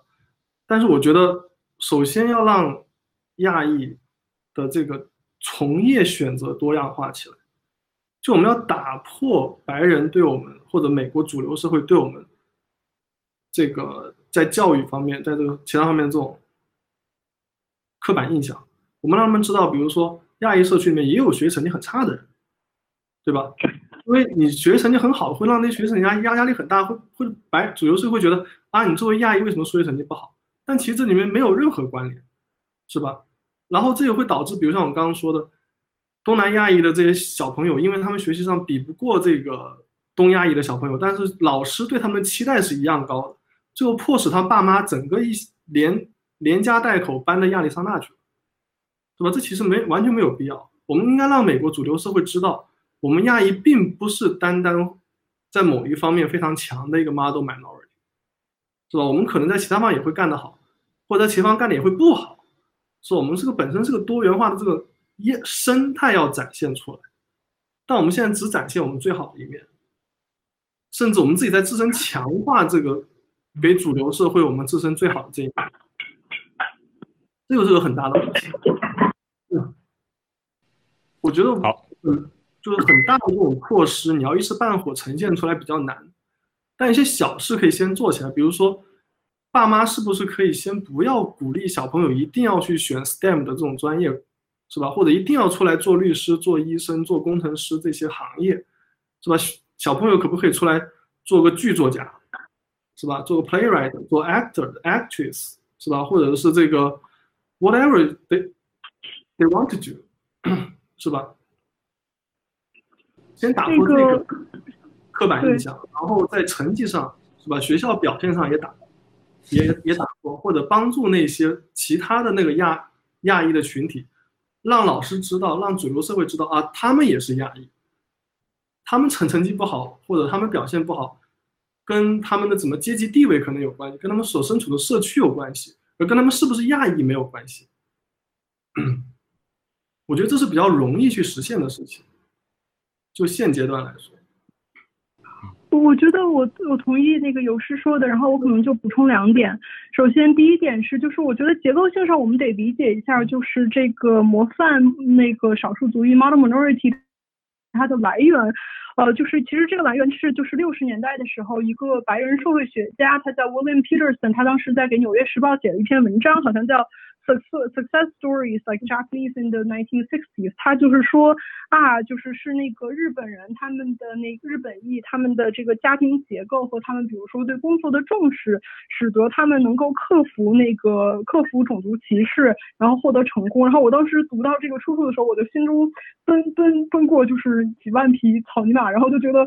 难道问题不是歧视吗？如果就是没有歧视，不就不需要克服了吗？所以我觉得从结构性上，我们要意识到就是本来这。个呃，model minority 这个模模范少数族裔这个迷思，它创建其实也是被用来，一方面就是压迫亚裔自己。同时也压迫其他族裔，比如说，嗯，就有白人，比如说就会对着呃拉丁裔和对对着黑人说，你看他们黑他们亚裔这么模范，他们自己努力就获得了成功，而你们获不获不得成功，并不是因为系统性歧视，而是因为不努力。这本身其实是一种对嗯歧视和压迫的一种加剧，这是结构上。然后补充一下，刘师刚才说的心就是情绪和心理上，我自己特别同意刘师说的，我觉得大家的选择可以更加多样化。然后我这要提一个。概念是我法学院一个很很喜爱的老师他说的一个概念，叫做呃 unearned 和 earned citizenship。他说就是在美国，就是比如说对于很多人来说，你生在美国，你生出来就有公民身份，你是不需要获取的。但是对于大部分移民来说，我们要通过我们自己的努力，做一个模范的这么的移民，做一个模范的少数族裔，我们才能够获得呃平等的，就是参与社会的公民权。这本身就是一个非常大的不平等。我自己在过去几年里做了很多关于这个无证移民，这个 dreamer。或者比如 DACA 这方面的这个倡导活动，我从其中得到一个重要的信息，就是说，而且这个其实也是克服我自己在国内，比如说，因为我也参加过高考，也在在国内上过上过那么多年学，我克服的一个就是我的中小学教育，就是说，不是说你必须得。哈佛哈佛毕业，你必须得诺贝尔 奖候选，你才值得，比如说移民法移民法的保护，你才值得人生之为人的尊严。呃，其实就是说我们生之为人就已经拥有了资源，我们不需要优秀，我们不需要模范，也值得这些非常基本的东西。然后可能就是换言之，就是说。不是说你学习好才值得，嗯，爸妈爱，值得老师尊重。大家可以看最近，比如这个常州小学生的这个坠楼事件，我也在思考这个情况。所以我个人会觉得，比如说平等、尊严、人权，这个是每个族裔都值得拥有的，不是说你得特别模范你才能拥有啊。这是一个个人的思考。我再补充一下，就是美国它美国主流社会对于亚裔的这个认知，它变化的非常大。过去可能不到五十年前，他们会认为我们是黄货。对吧？才会把日本人关到集中营里去，然后可能过了十年不到，或者二十年不到，然后就出现了唐唐韵刚刚说的那本书，是吧？觉得日裔是个 model minority，为什么这差异会这么大？很大程度是因为美国这个国家战略选择上的变化。原来他们跟日本人是这个战略上是存在竞争的，是吧？他们会认为日本人，对吧？对美国构构成了国家安全的威胁，是吧？然后这个。日本人的文化跟美国不兼容，或怎么怎么之类的。然后后来他们会觉得啊，这个日本人被美国给打趴下了，然后这个日本人跟美日日美的关系好好起来了，然后日美安安保协定啊或什么之类的，然后他们不再认为日本人是威胁，然后这次开才开始看到日本人身上的优点，或者看到华裔身上的的优点，说明这本身是个很策略性的问题，我们不能被这个策略性给带偏了，我们不能说啊中美关系好的时候我们就是 model minority，我们中美关系不好的时候我们就成了这个黄货，不是这样的。对吧？我们并没有说，因为，呃，在短短十年间不到的时间，我们这个我们华裔社区本身发生什么变化？那是因为美国主流社会在发在发生变化，主流社会对中国对日本的态度在发生变化，我们自己并没有发生变化。而如果我们跟着这个范围，跟着他们这个指挥棒去走的话，这个并不能保护到自己的利益，而往往会加剧自己内部的矛盾，对吧？呃，好，非常感谢两位老师的回答。呃，那么最后一个问题是一个比较实际的问题啊，呃，就是两位老师都是法律专业的人士，那么，呃，我们身边也有听到一些这样的疑惑，就是在参加呃，在这个 Black Lives Matter 运动中有这样一些担忧，就是在美华人身份，比如说学生签证、工作签证，呃，或者绿卡公民等不同身份，他们参加这个集会抗议，或者刚才唐老师所提到的一些草根的组织。呃，或者竞选的组织，甚至一些呃支持竞选的捐款行为等等，呃，这些行为有没有法律风险？针对不同的身份，那么两位老师在这个具体的操作上面有没有什么建议和法律方面的提醒？哦，那个我就我可分享一下我的屏幕上有一些就是这个资源给大家看一下，是啊，大家可以看到吗？可以，可以，可以。可以的。对对，这这个就是是一个，就是我之前看到推特上有人整理过，就是作为非公民在你在就是抗疫行动中的一个资源单，然后他也提到了很，这个大家可以去看，然后他其中也提到了很多，比如说这个呃 NLG 是这个 National Lawyer Skill，他们也有出过，就是比如说给这个非公民的这个。呃，就是抗议权，然后，但是我个人觉得，就是说，如果你作为一个非公民，你去抗议的话，就是反正最好是有一个跟你有联系的这个移民律师，然后如果就是有比如被捕的情况，就是要知道你是可以呃沉默的，然后包括要联系你的律师，然后不要签任何东西。哦，这个可能就是 DACA recipient，就是，如果你是一个就是领 DACA 的话，那么可能你要知道它的风险。然后其他的这个，对，反正就是说，大大大家，我觉得可以去看网络上有很多这方面的信息。然后，呃，就是反正就是参与活动肯定是有风险，我觉得大家也可以做一个风险评估。有的活动我觉得风险是比较低的，比如说之前那个 Chinese Black Lives 进行的这个游说店主的活动，这个就属于风险比较低的。我觉得大家也自己进行一下风险评估。我也觉得，就是怎么说，华裔社区或亚裔社区可以做的事情非常非常多。比如说，你不一定要在这个，如果你对街头抗抗争比较不适应或者不习惯的话，你可以选择一些其他意义像一样很重要的事情，比如说社区建设，对吧？Reach out to the other minority communities，是吧？你先跟其他这个，先花点业余的志愿者时间去做点自己力所能及的事情，或者说你先从。锻炼自己的这个民主参与的能力，开始先参与，比如说小区的这个业主委员会，或者说参加这个学校的 parent teacher association，对吧？在这种日常生活中积累这种经验起，对吧？或者是这个很多社区活动其实并不涉及到那些街头抗抗争，它可能更多是通过比如说政治游说啊，或者立法倡议啊这些事情，这些事情跟你是否是。呃，美国公民也好，或者是什么身份也好，并没有太大关系，主要是看你有没有时间、有这个意愿，或者愿意培养这方面的这个专业能能力，对吧？所以我觉得华裔其实可以做的事情非常非常多，因为我们现在基本上很多事情都还处于很空白的状态。好啊，非常感谢两位老师的回答。那么我们啊，已经拖了不少时间了，我们最后是进入这个回答大家提问的环节。那么我先把。呃，这个 Slido 的这个页面给分享到屏幕上，然后我们根据呃，我们可能不会答完哈，因为问题有很多，有三十九个问题，我们现在是按照投票的顺序来排序的。呃，如果有一些我有很多问题，其实刚才两位老师都已经呃，看一下啊，哎，为什么没有？哎，有显示吗？啊，能够看到，能看到是吧？好，说啊，好好的。呃，有一些问题，刚才两位老师其实已经已经回答了很多了，所以如果觉得呃有补充的可以补充，如果觉得已经讲过的话就可以跳过。那么第一个问题是，如果可以的话，请应该是请唐老师回放一下关于族裔犯罪率的表格。看起来，在所有亚裔受害的案件中，加害者为白人和黑人的数量数量近似，而在整个国家中，白人的人口又多于黑人。这是否说明了黑人对亚裔犯罪的比例高于白人对亚裔犯罪的比例？也即（括号）呃，数据仅做比较，并非精确比例。（括号）一百个白人中有一个对亚裔犯罪，而一百个白人中有五个，一百个黑人中有五个对亚裔犯罪。唐老师可以再展示一下那个页面，然后回应一下。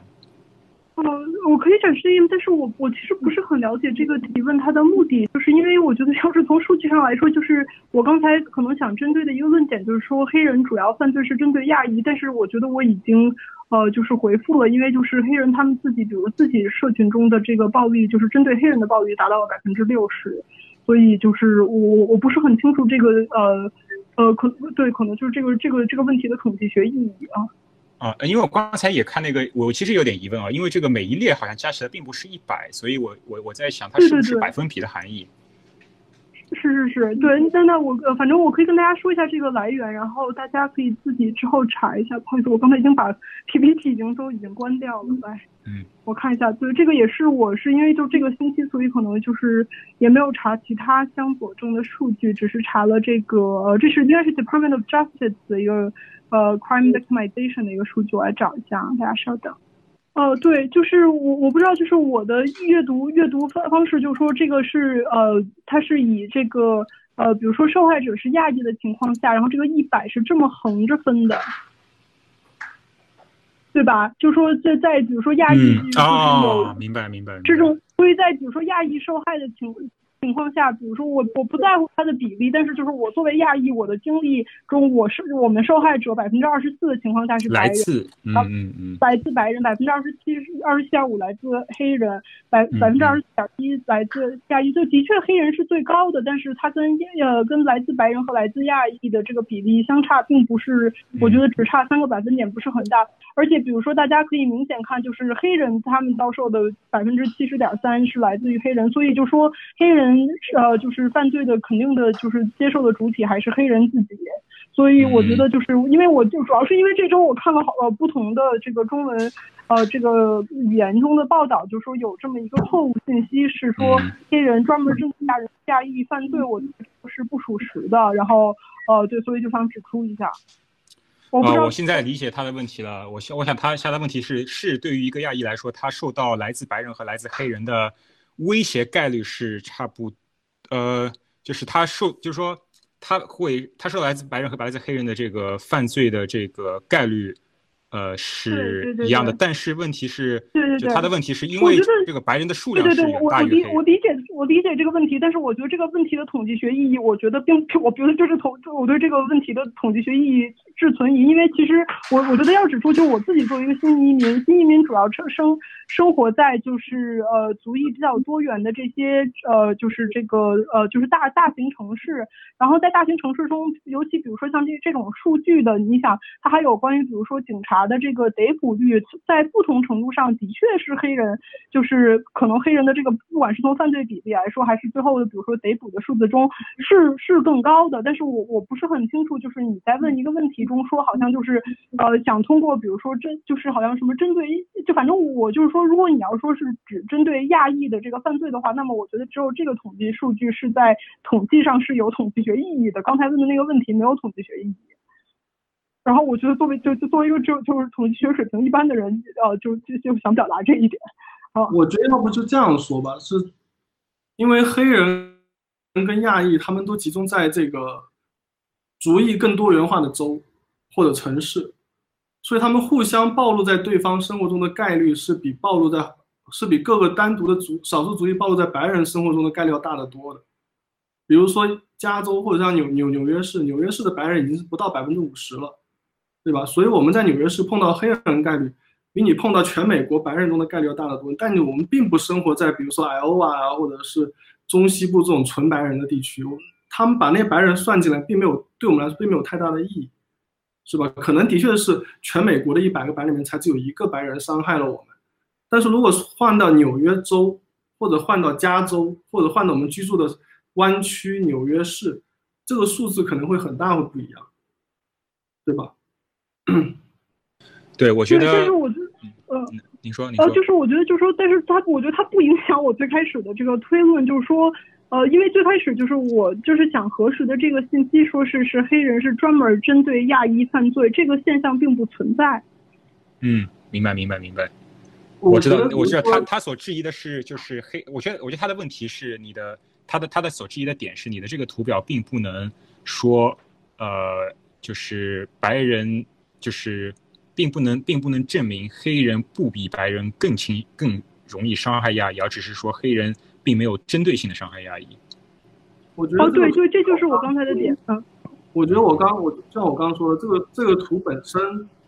还需要更多的数据来支持，比如说区域，是吧？对对对对对，这这是一个很长的报告，我就反正只截了其中一个表，这也是我我的问题，大家可以自己去读这个整个报告，这是那个 DOJ 的这个这个 National Criminalization 的这么一个 report。我是我是试我是试图可能从其他的角度来理解这件事情，就比如说亚裔，你说我刚刚讲的，你你并不生活在 L 啊，或者生活在这些白人占多数的地区，白人那边。是否一百个里面有一个伤害你，跟你在加州有多少个白人伤害你是两回事情。我们可能要更多更多 geographic 的这个 information 才能判断出黑人或者白人伤害亚裔的这个犯罪的数量或者比例到底是多少。你显性的这些个体化的经验，并不能代表就是这种就是隐性的这个系统化的，比如说可能系统化上就是是华尔街上的这个白人白领，他抢了你更多的钱，在你一生中可能对你造成了更大的经济和人身伤害。对，包括比如说可能次贷危机中，它让你损失了房子等等等等。虽然有数据表明，可能就是亚裔在次贷危机中受的伤害相对来说比较小，但是我觉得就是不能够呃，就是大家也要理解，就是因为这个其实是一个呃一个七十多岁的一个亚裔的这个民权，当时是民权运动中的领袖，跟我们说过这么一个故事，就是他们家当时在波士顿开了一个街角店，然后这个店的确也是被就是黑人呃就是后来给烧掉了，但是他自己最后也成为了一个跟黑人团结的这么一个运动家，所以他可能把自己。个人的经历和这个系统化的歧视和系统化的团结分开来，我觉得这个也是非常难而且需要做的工作。我觉得怎么说，你不能指望，我觉得你不能指望每一个亚裔去这么想。但是我觉得我们这个数据至少可以进一步的讨论。比如我们经常会觉得，呃，美国的平均统计数会觉得亚裔的这个收入比白人还高，但其实因为亚裔主要生活在东西两岸，但如果你比较东西两岸的亚裔跟白人的收入，会发现亚裔比白人收入又低。所以，我们亚裔的收入。是否比中西部的白人要高，并对我们来说并没有太大意义，是吧？但我们可能在非 Facebook 啊，在谷歌啊，在华尔街，我们华人可能还是人数占少数，收入相对更低，对吧？中西部白人赚再赚再少的钱，或者他们生活再困难，平均下来，对我们东西两岸聚集的白华人亚裔来说，统计学上并没有任何的帮助。其实，然后还有另外一个问题就是，呃，因为美国这个，因为我是研究这个。移民跟族跟跟族族群，就是在这种多族裔的社区、多族裔的这个城市或者地方，因为黑人社区或者其他少数族裔社区，他们那个处于一种事实状态的种族隔离，那边就很很少会有那种大企业安扎在那边，他们那边理智会缺少非常基础的社区服务，比如说杂货店。或者说超市，就比如说可能，呃，黑人社社区它不会有 Whole Food，那怎么办？他们那边也需要吃饭，但是并不是每个地方都像纽约有这么发达的公共交通系统。那对于那些地方人来说，就有很多这个所谓的这个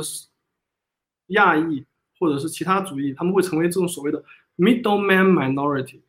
他们会选择在其他的这个公共设施比较少。基础基础商业设施比较少的族裔 社区里面去开设自己的企业，比如说我们大家都知道一九二呃一九当年那个这个洛杉矶的这个大暴动的时候，韩国人跟非洲跟非洲裔的社区这个矛盾，就是因为韩国裔在非洲裔社区里面开了很多这个杂货店，韩国裔这边开杂货店主要是为了牟利，就是因为那边没有可以跟他们去竞争的。大型的杂货店或者是超市之类的这种基础商业服务。但是因为他们搬过去以后，就面临他们两个族群之间更多的这种 exposure，互相彼此暴露在对方的生活之中，矛盾就会比更大。白人之所以躲开了跟黑人的矛盾，或者躲开了跟亚裔的矛盾，是因为他们选择不参与少数族裔社区的建设，或者提为少数族裔社区提供商业服务，对吧？但你做生意肯定就会不是说一定会和气生财，对吧？所以这也是一个更深层的种族歧视问题所导致的两个少数族裔之间的矛盾。好，那么感谢两位老师对大家，我们这个我们这个内容是可以回头会放在我们的网站和这个 YouTube 的这个介绍里面，所以大家可以去阅读这更详细的报告，然后回答这个问题。好，下一个问题，呃，刚才呃唐老师其实已经回应了一点了，呃，这位观众说，我只是想表达一下，主讲人 Nancy 对于右翼人士有着非常傲慢的偏见，其实这种预设的态度对于构建平等的沟通环境有着非常大的损害。本来这个啊，我们没有 present，不好意思，呃。我去修正一下。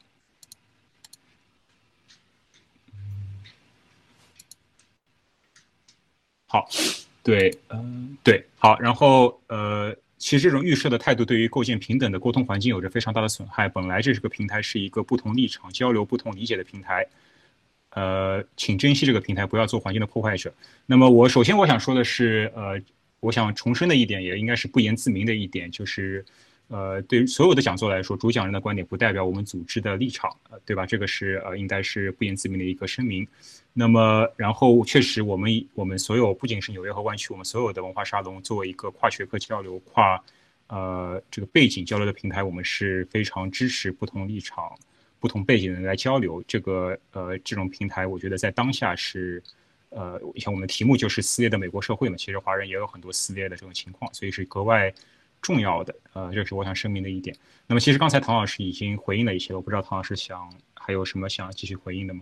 没有的话，我们就下一个问题。对，我也很感谢这个评论，就是因为我刚才也有说过，就是我觉得这么一个呃一小撮可能别有用心的这些右翼行动家，呃，不能够代表可能很多保守人士，包括很多就是这个中间派的人士。其实这个问题，我想跟下面这个点一起呃一起稍微谈一下，然后可能先扯开谈一个，就是之前。我多次有提到过，但是没有详细展开谈的，就是呃这个 Peter 亮和 Kai Gerdy 的这么一个情况。我简单介绍介绍一下，就是当时这个华人警察呃呃 Peter 亮，他是在一个。呃，这个楼梯间他是射射杀了这个开格里，然后开格里就呃死去了。然后后来就是在呃华，我觉得这个其实可能就和比如说呃跟肯定性议题啊和这个比如数据细分对于我来说都有一些区别，因为我觉得其实来自华人社区对 Peter 亮其实是一个非常非常有机、非常自然的这个。支持，我觉得我自己也在想尝试，呃，理解和就是对去理解，因为尽管我可能在某种程度上并不同意。然后我后来查的一个数据，然后也是我后来也看一下这个数据，就是说在 Peter 亮在被那个控诉，然后上法庭前的十四年，美国有一百一十三起这个就是警察射杀黑人的这个情况，然后只有 Peter 亮一个人。被指控，然后上了法庭。呃，我个人其实认为，就是比如说警察射伤平民，比如说如果比如说我哪天被射杀了，我觉得我爸妈当然希望可能会希望就是比如说这个呃射杀我的这个警察能够呃罪有应得。然后后来 Peter 亮也是，他最后得到了五年的缓刑，并没有坐牢。但是我其实觉得，就是我们应该反思过来想的是，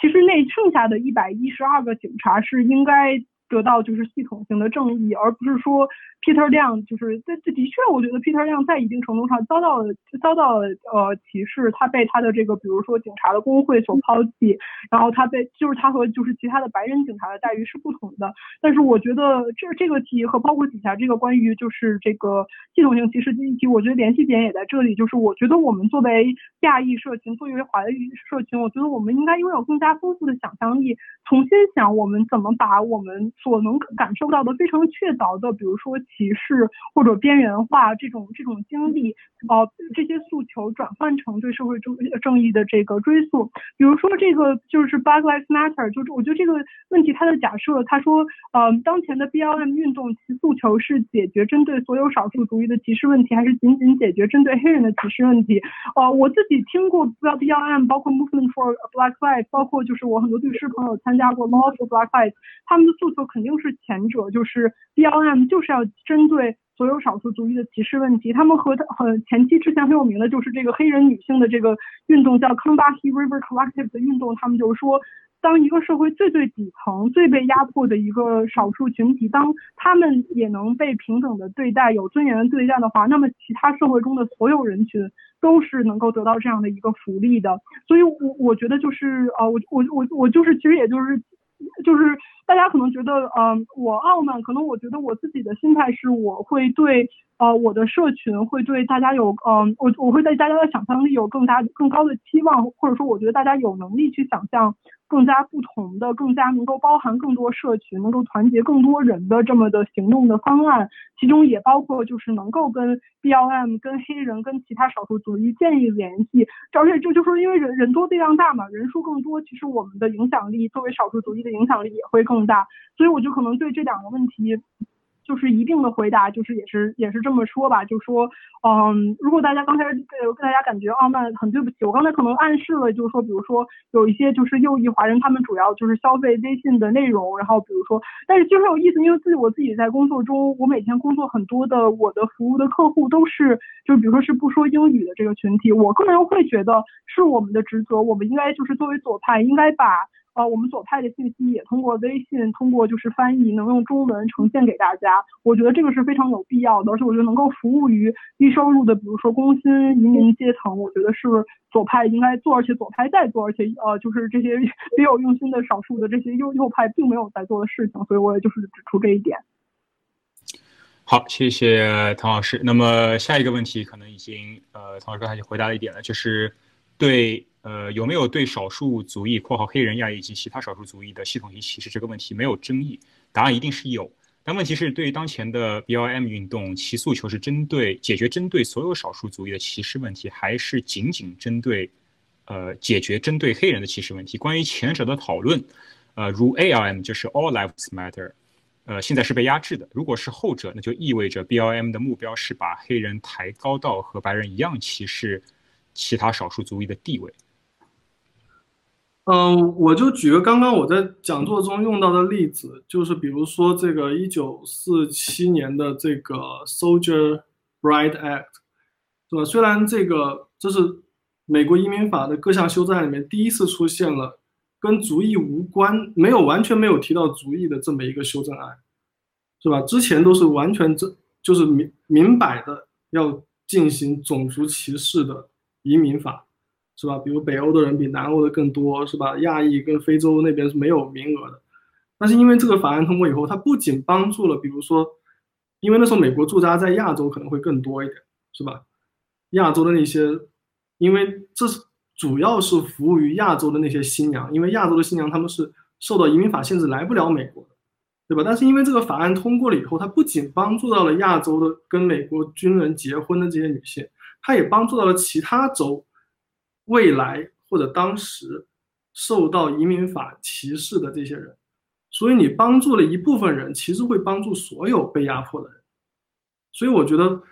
呃，我们支持 Black Lives Matters，不光是让黑人的地位提高，但不是让黑人提高到白人一样歧视少其他少数族裔的地位，而是黑人提高了以后，其他的少数族裔也会跟着提高。这并不是个非此即彼的零和游戏，而是一个。众人拾柴火焰高的事情。好，呃，唐老师有没有要补充的？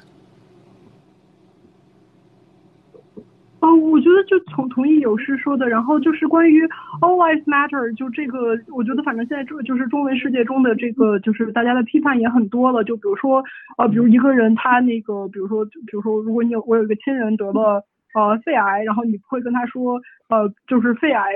就是是很重要，但是比如说胃癌什么就是什么胰腺癌都也很重要，就是这这个 ALM 的问题是在这里。然后我觉得一句我自己觉得很很好的口号是说，就是就是就是 All lives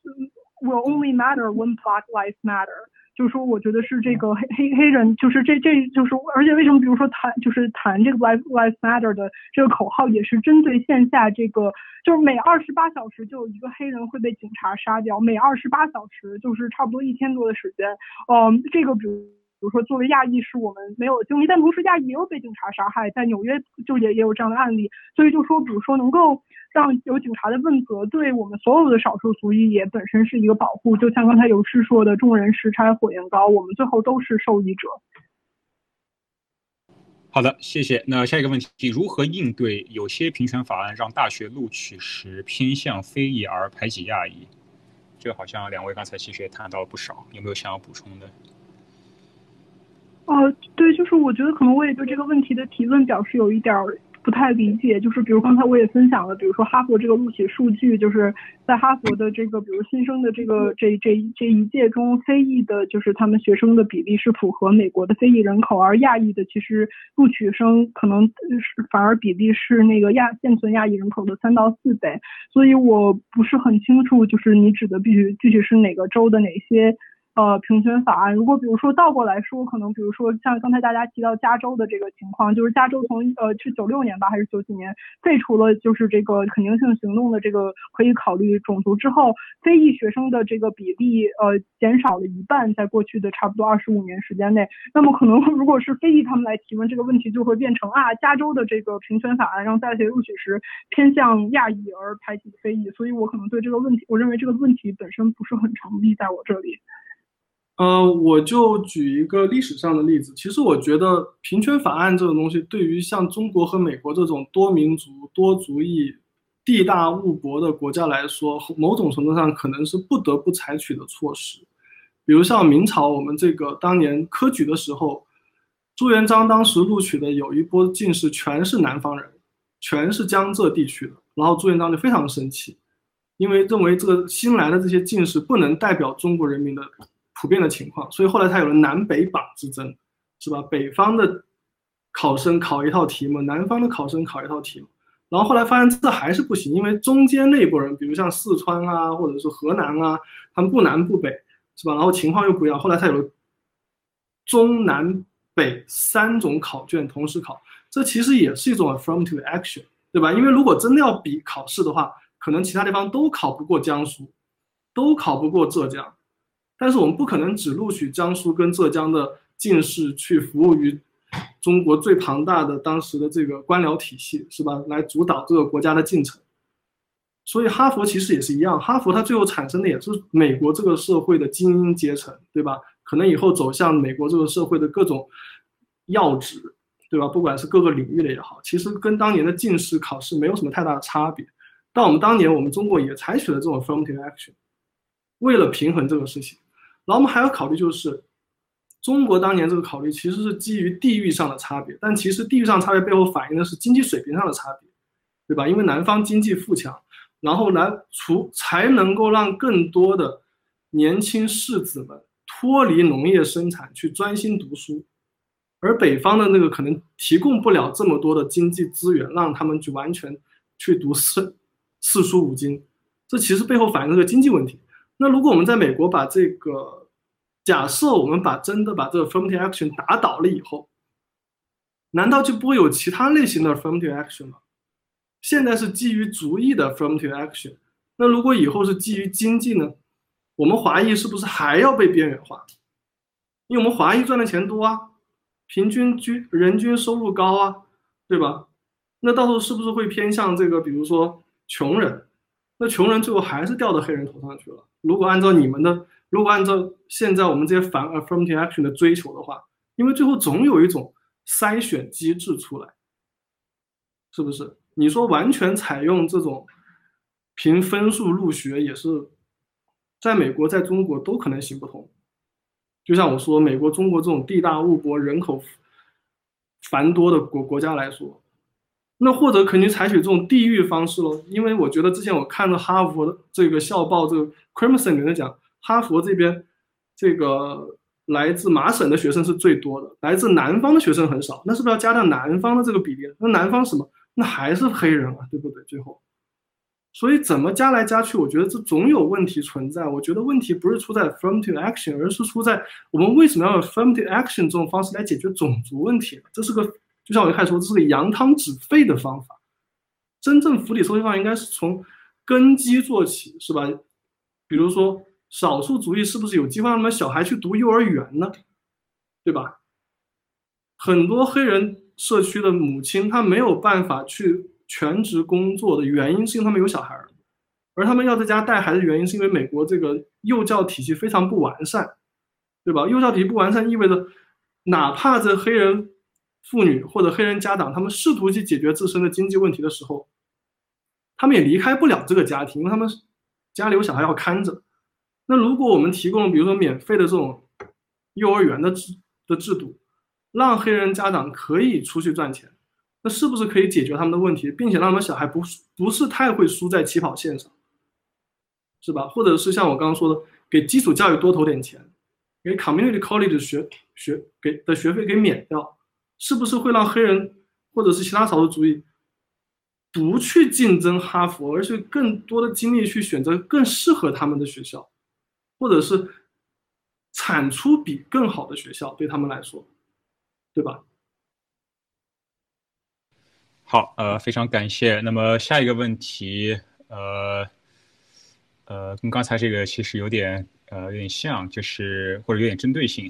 作为华裔中的左派，两位主讲人认为华裔中的右派的利益诉求有合理之处吗？如果有，你们觉得应该怎样在接下来的运动中照顾到这些利益，团结右派，亦或觉得右派应该作为敌人被打倒并最终消灭？谢谢。呃，我觉得我可以回答这个问题。这个问题我想的还挺多的。首先，我并不觉得就是任何一个族裔或者任何一个社群就有有这么就是明确二元的左右之分。我觉得都是一个光谱。然后可能比如说一个人在一个事情上站左派，另一个事情他可能就站右派，而且可能有来回。然后我自己对每个议题也有不同的这个想法。就比如说，其实我会觉得，我这么说吧，嗯。我我我就是我，其实在一定程度上非常理解，比如说在肯定性行动上认为亚裔受了歧视的，包括我自己也有亲戚朋友有这样的想法，然后包括比如说在 Peter 亮的这个事情中，认为 Peter 亮就是一个受害者。我觉得虽然我不同意这样的观点，但是我也很理解这样的呃想法。就是我觉得就是这种出于自己的，就是感觉自己的利益被伤害或者自己被歧视的这种非常就是嗯对，就是非常这个 raw 的这种这种情绪，我觉得是合理的。然后我觉得。我觉得我们也应该聆听、尊重，嗯，但是我我觉得其实很有意思，就是说，我觉得首先作为可能本本本次讨论中左派，虽然我觉得可能我也不是每个议题上都可以说是一个左派或者进步派，就是我觉得可能也是一个，就是刚才所说的议程设定，包括就是采用想象力去把一个问题，就是。问题摆在那里，但是你怎么来解析这个问题，并且你怎么来提一个行动计划，说我们下一步要通过什么样的方式去解决，比如这个歧视性的问题，比如说就刚才肯定性行动中我也提出，就是说为什么我们要就是要把这个亚裔和。呃，就非非裔和就是拉丁裔给这样就是相当于给就是相当于搞内讧，对吧？这个我认为是一个白人至上主义的做法。我认为其实应该针对的反而是那些比如说白人的这些捐款人的孩子呀，或者是比如这种校友的这种占了更大比例的孩子，对吧？就是其实这这这就是举一例。所以我我我就而且我觉得这个可能是反映了我跟很多比如说左派，尤其是这个 Asian American 的这些呃很多的这些行动者的呃中所学的，就是他们就说。你要是愿意来来参与我们，或者说我们如果有合作的空间，那当然是肯定是欢迎的。所以我觉得运动中肯定是希望能够团结右派的。然后我并不我我觉得因为出于尊重人性，我觉得没有任何人是我的敌人，我不觉得任何人需要被打倒或消灭。我我就是不同意这这个方法。但是最后可能就是所说的就是希望原则和利益能够在更最大程度上达到统一。但是如果比如有的人觉得他自己的利益比呃就是。他需他就可能比如说有一个人他是，呃华裔至上主义，那我就不同意。我并不认，我觉得我可能所追求的是平等，或者说我觉得左派所追求的是平等和大家所有人都有尊严，而不是比如说亚裔在任何其他人之上，或者比如说对我觉得可能就是最后遵遵最后遵守的是平等。所以只要任何相信平等的人，我觉得我们都可以一起讨论，一起团结。呃，我觉得我们。我可以举一个印度裔的例子。印度裔我们可以知道，就是他绝大多数他也跟其他亚裔一样，其实是支持民主党的，对吧？他比总体来说是偏左翼的。但印度裔他们其实，在美国的右派的政治活动中也很活跃。比如像上次大选的时候，这个代表共和党的总统候选人就有来自这个路易斯安那州的前州长。Bobby Jindal，对吧？他是个印度裔，然后后来批评川普，但是后来加入了川普的这个内阁，成为川普内阁的这个驻联合国大使的 Nikki Haley，他也是印度裔，是吧？所以印度裔他们其实在两侧都有非常活跃的政治表现，所以我觉得，呃，左派右派的华裔其实是可以共存，甚至可以是互相帮助，或者是大家各自追求。自身的议程，这并不是一个非常大的问题，犯不着谁打倒谁。好的，呃，那么非常感谢两位老师。那么我们时间已经不早了，我们我们要不在最后一个问题吧？然后呃，这边呃，美东时间已经很晚了，然后我们呃，最后一个问题是呃，个人感觉美国主流亚裔自由派很少站在亚裔的角度来争取平等。呃，基本上站的立场和自由派很类似。（括号比如认为强调自己族裔有 privilege，特别是在新冠疫情期间，许多针对亚裔的暴力行为都来自于其他少数族裔，大部分主流亚裔有发言权的人而限于呃政治正确或者不符合 narrative 而避而不谈。呃，请问不要问我啊，问问主讲人，请问二位有没有什么呃是否同意和有没有什么想法？呃，我觉得这倒还是个真实存在的问题。就是之前有一个研究，就是研究，比如说这个美国电视台上谈到种族问题的时候，很少谈到亚裔。的确，就是亚裔在一年的各个主流媒体的活节目中出现的次数屈指可数，好像亚裔是被主流媒体排斥在种族问题讨论之外了。这是有研究所证实的。呃，但是我就并不觉得，就是这一次新冠的时候，主要是其他少数族裔伤害我们。其实我好像是看了有研究说，这个主要是，呃，白人至上团体或者是右翼的这个白人右翼的这个民族主义的这个群体对亚裔的这个骚扰和伤害会更多。然后我们最应该最清楚知道，最初把这个 China virus 提出来的是个白人，对吧？是来自白宫的白人总统川普。所以我觉得，然后这个蓬佩奥是吧？这个国务卿是吧？也把这个，不管是武汉 virus 也好，还是 China virus 也好，这都是他们站在右翼的立场上提提出来的。然后这等于是个口口哨，引发了更多的这个民间对于亚裔的伤害。但我觉得这两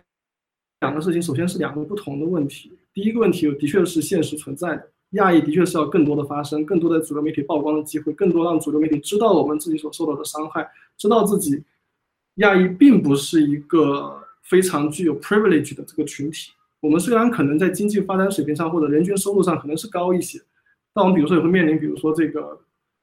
这个竹子天花板 bamboo ceiling 是吧？或者是这个刚刚说的 model minority 的这种刻板印象，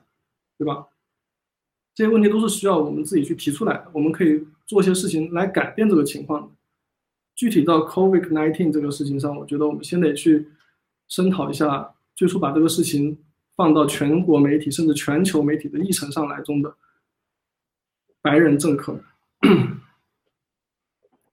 那个我基本同意有有师的观点，然后我就补充一点，就是因为自己我自己在从事就是针对低收入亚裔群体的这个就是法律援助工作，然后我觉得可能就是自由派美国就是亚裔自由派的确有这个问题，但是自由派也会衍生出来，就是我可能我刚才给大家介绍的各个组织，就是我把他们称为可能是行动派，行动派也认为就是我们自己的族裔是有 privilege，但是行动派就是也会非常的非常着眼于嗯就是服务于我的我们的社群，我就。比如可以举个例子，比如从疫情开始期间，我们单位已经给大概差不多三百多个就是低收入的，就是嗯，就是华裔的这个呃，就是劳动者申请过这个失业保险。就是其实然后也他们中也有很多人，比如提到了就是针对他们的关于就是疫情期间针对针对他们的这些暴力行为或者种族歧视。然后比如说我们单位也跟波士顿其他的这些呃就是进步性的这些亚裔群体在想办法，看有没有什么立法上的，或者是比如说这个州州州这个层级的解决方式。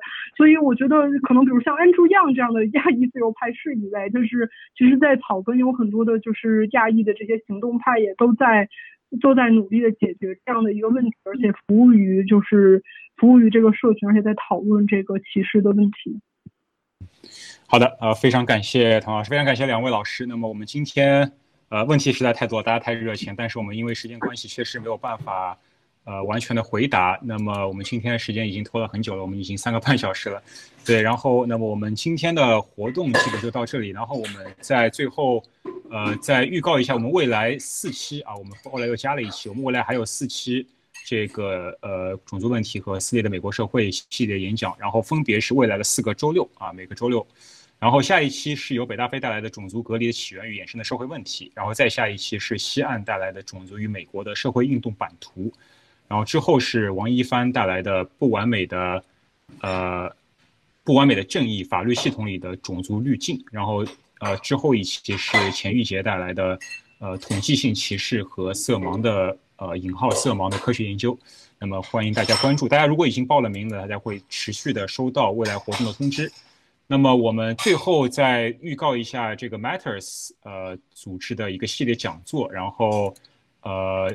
我来 present 一下，然后 Matters 是其实就是明天早上的，如果是美工的话，是周一六月二十一号周日的呃美东晚上七点开始，是第三季系列讲座第三季之二，陈冠中谈活出呃时代的矛盾，然后。这个呃，陈冠中是著名作家，文化学者城市文化观察者。如果大家感兴趣的话，可以到 Matters 上面去搜索他们的活动。然后 Matters 上面也有很多我们这个讲者的呃个人的账号，然后他们也频繁在上面更新文章，包括北大飞、林瑶、西安游天龙等等，他也可以在上面阅读他们最新的想法。好，那么我们今天非常感谢，呃，非常感谢两位老师，也非常感谢所有观众的提问和参与。那么期待在未来的这个系列活动中能够，呃，继续见到大家，然后也希望在这个疫情过去之后，各位能够在线下参到参与到我们线下的活动。好，那么今天就到这这里，谢谢大家，谢谢两位老师，拜拜。好，拜拜。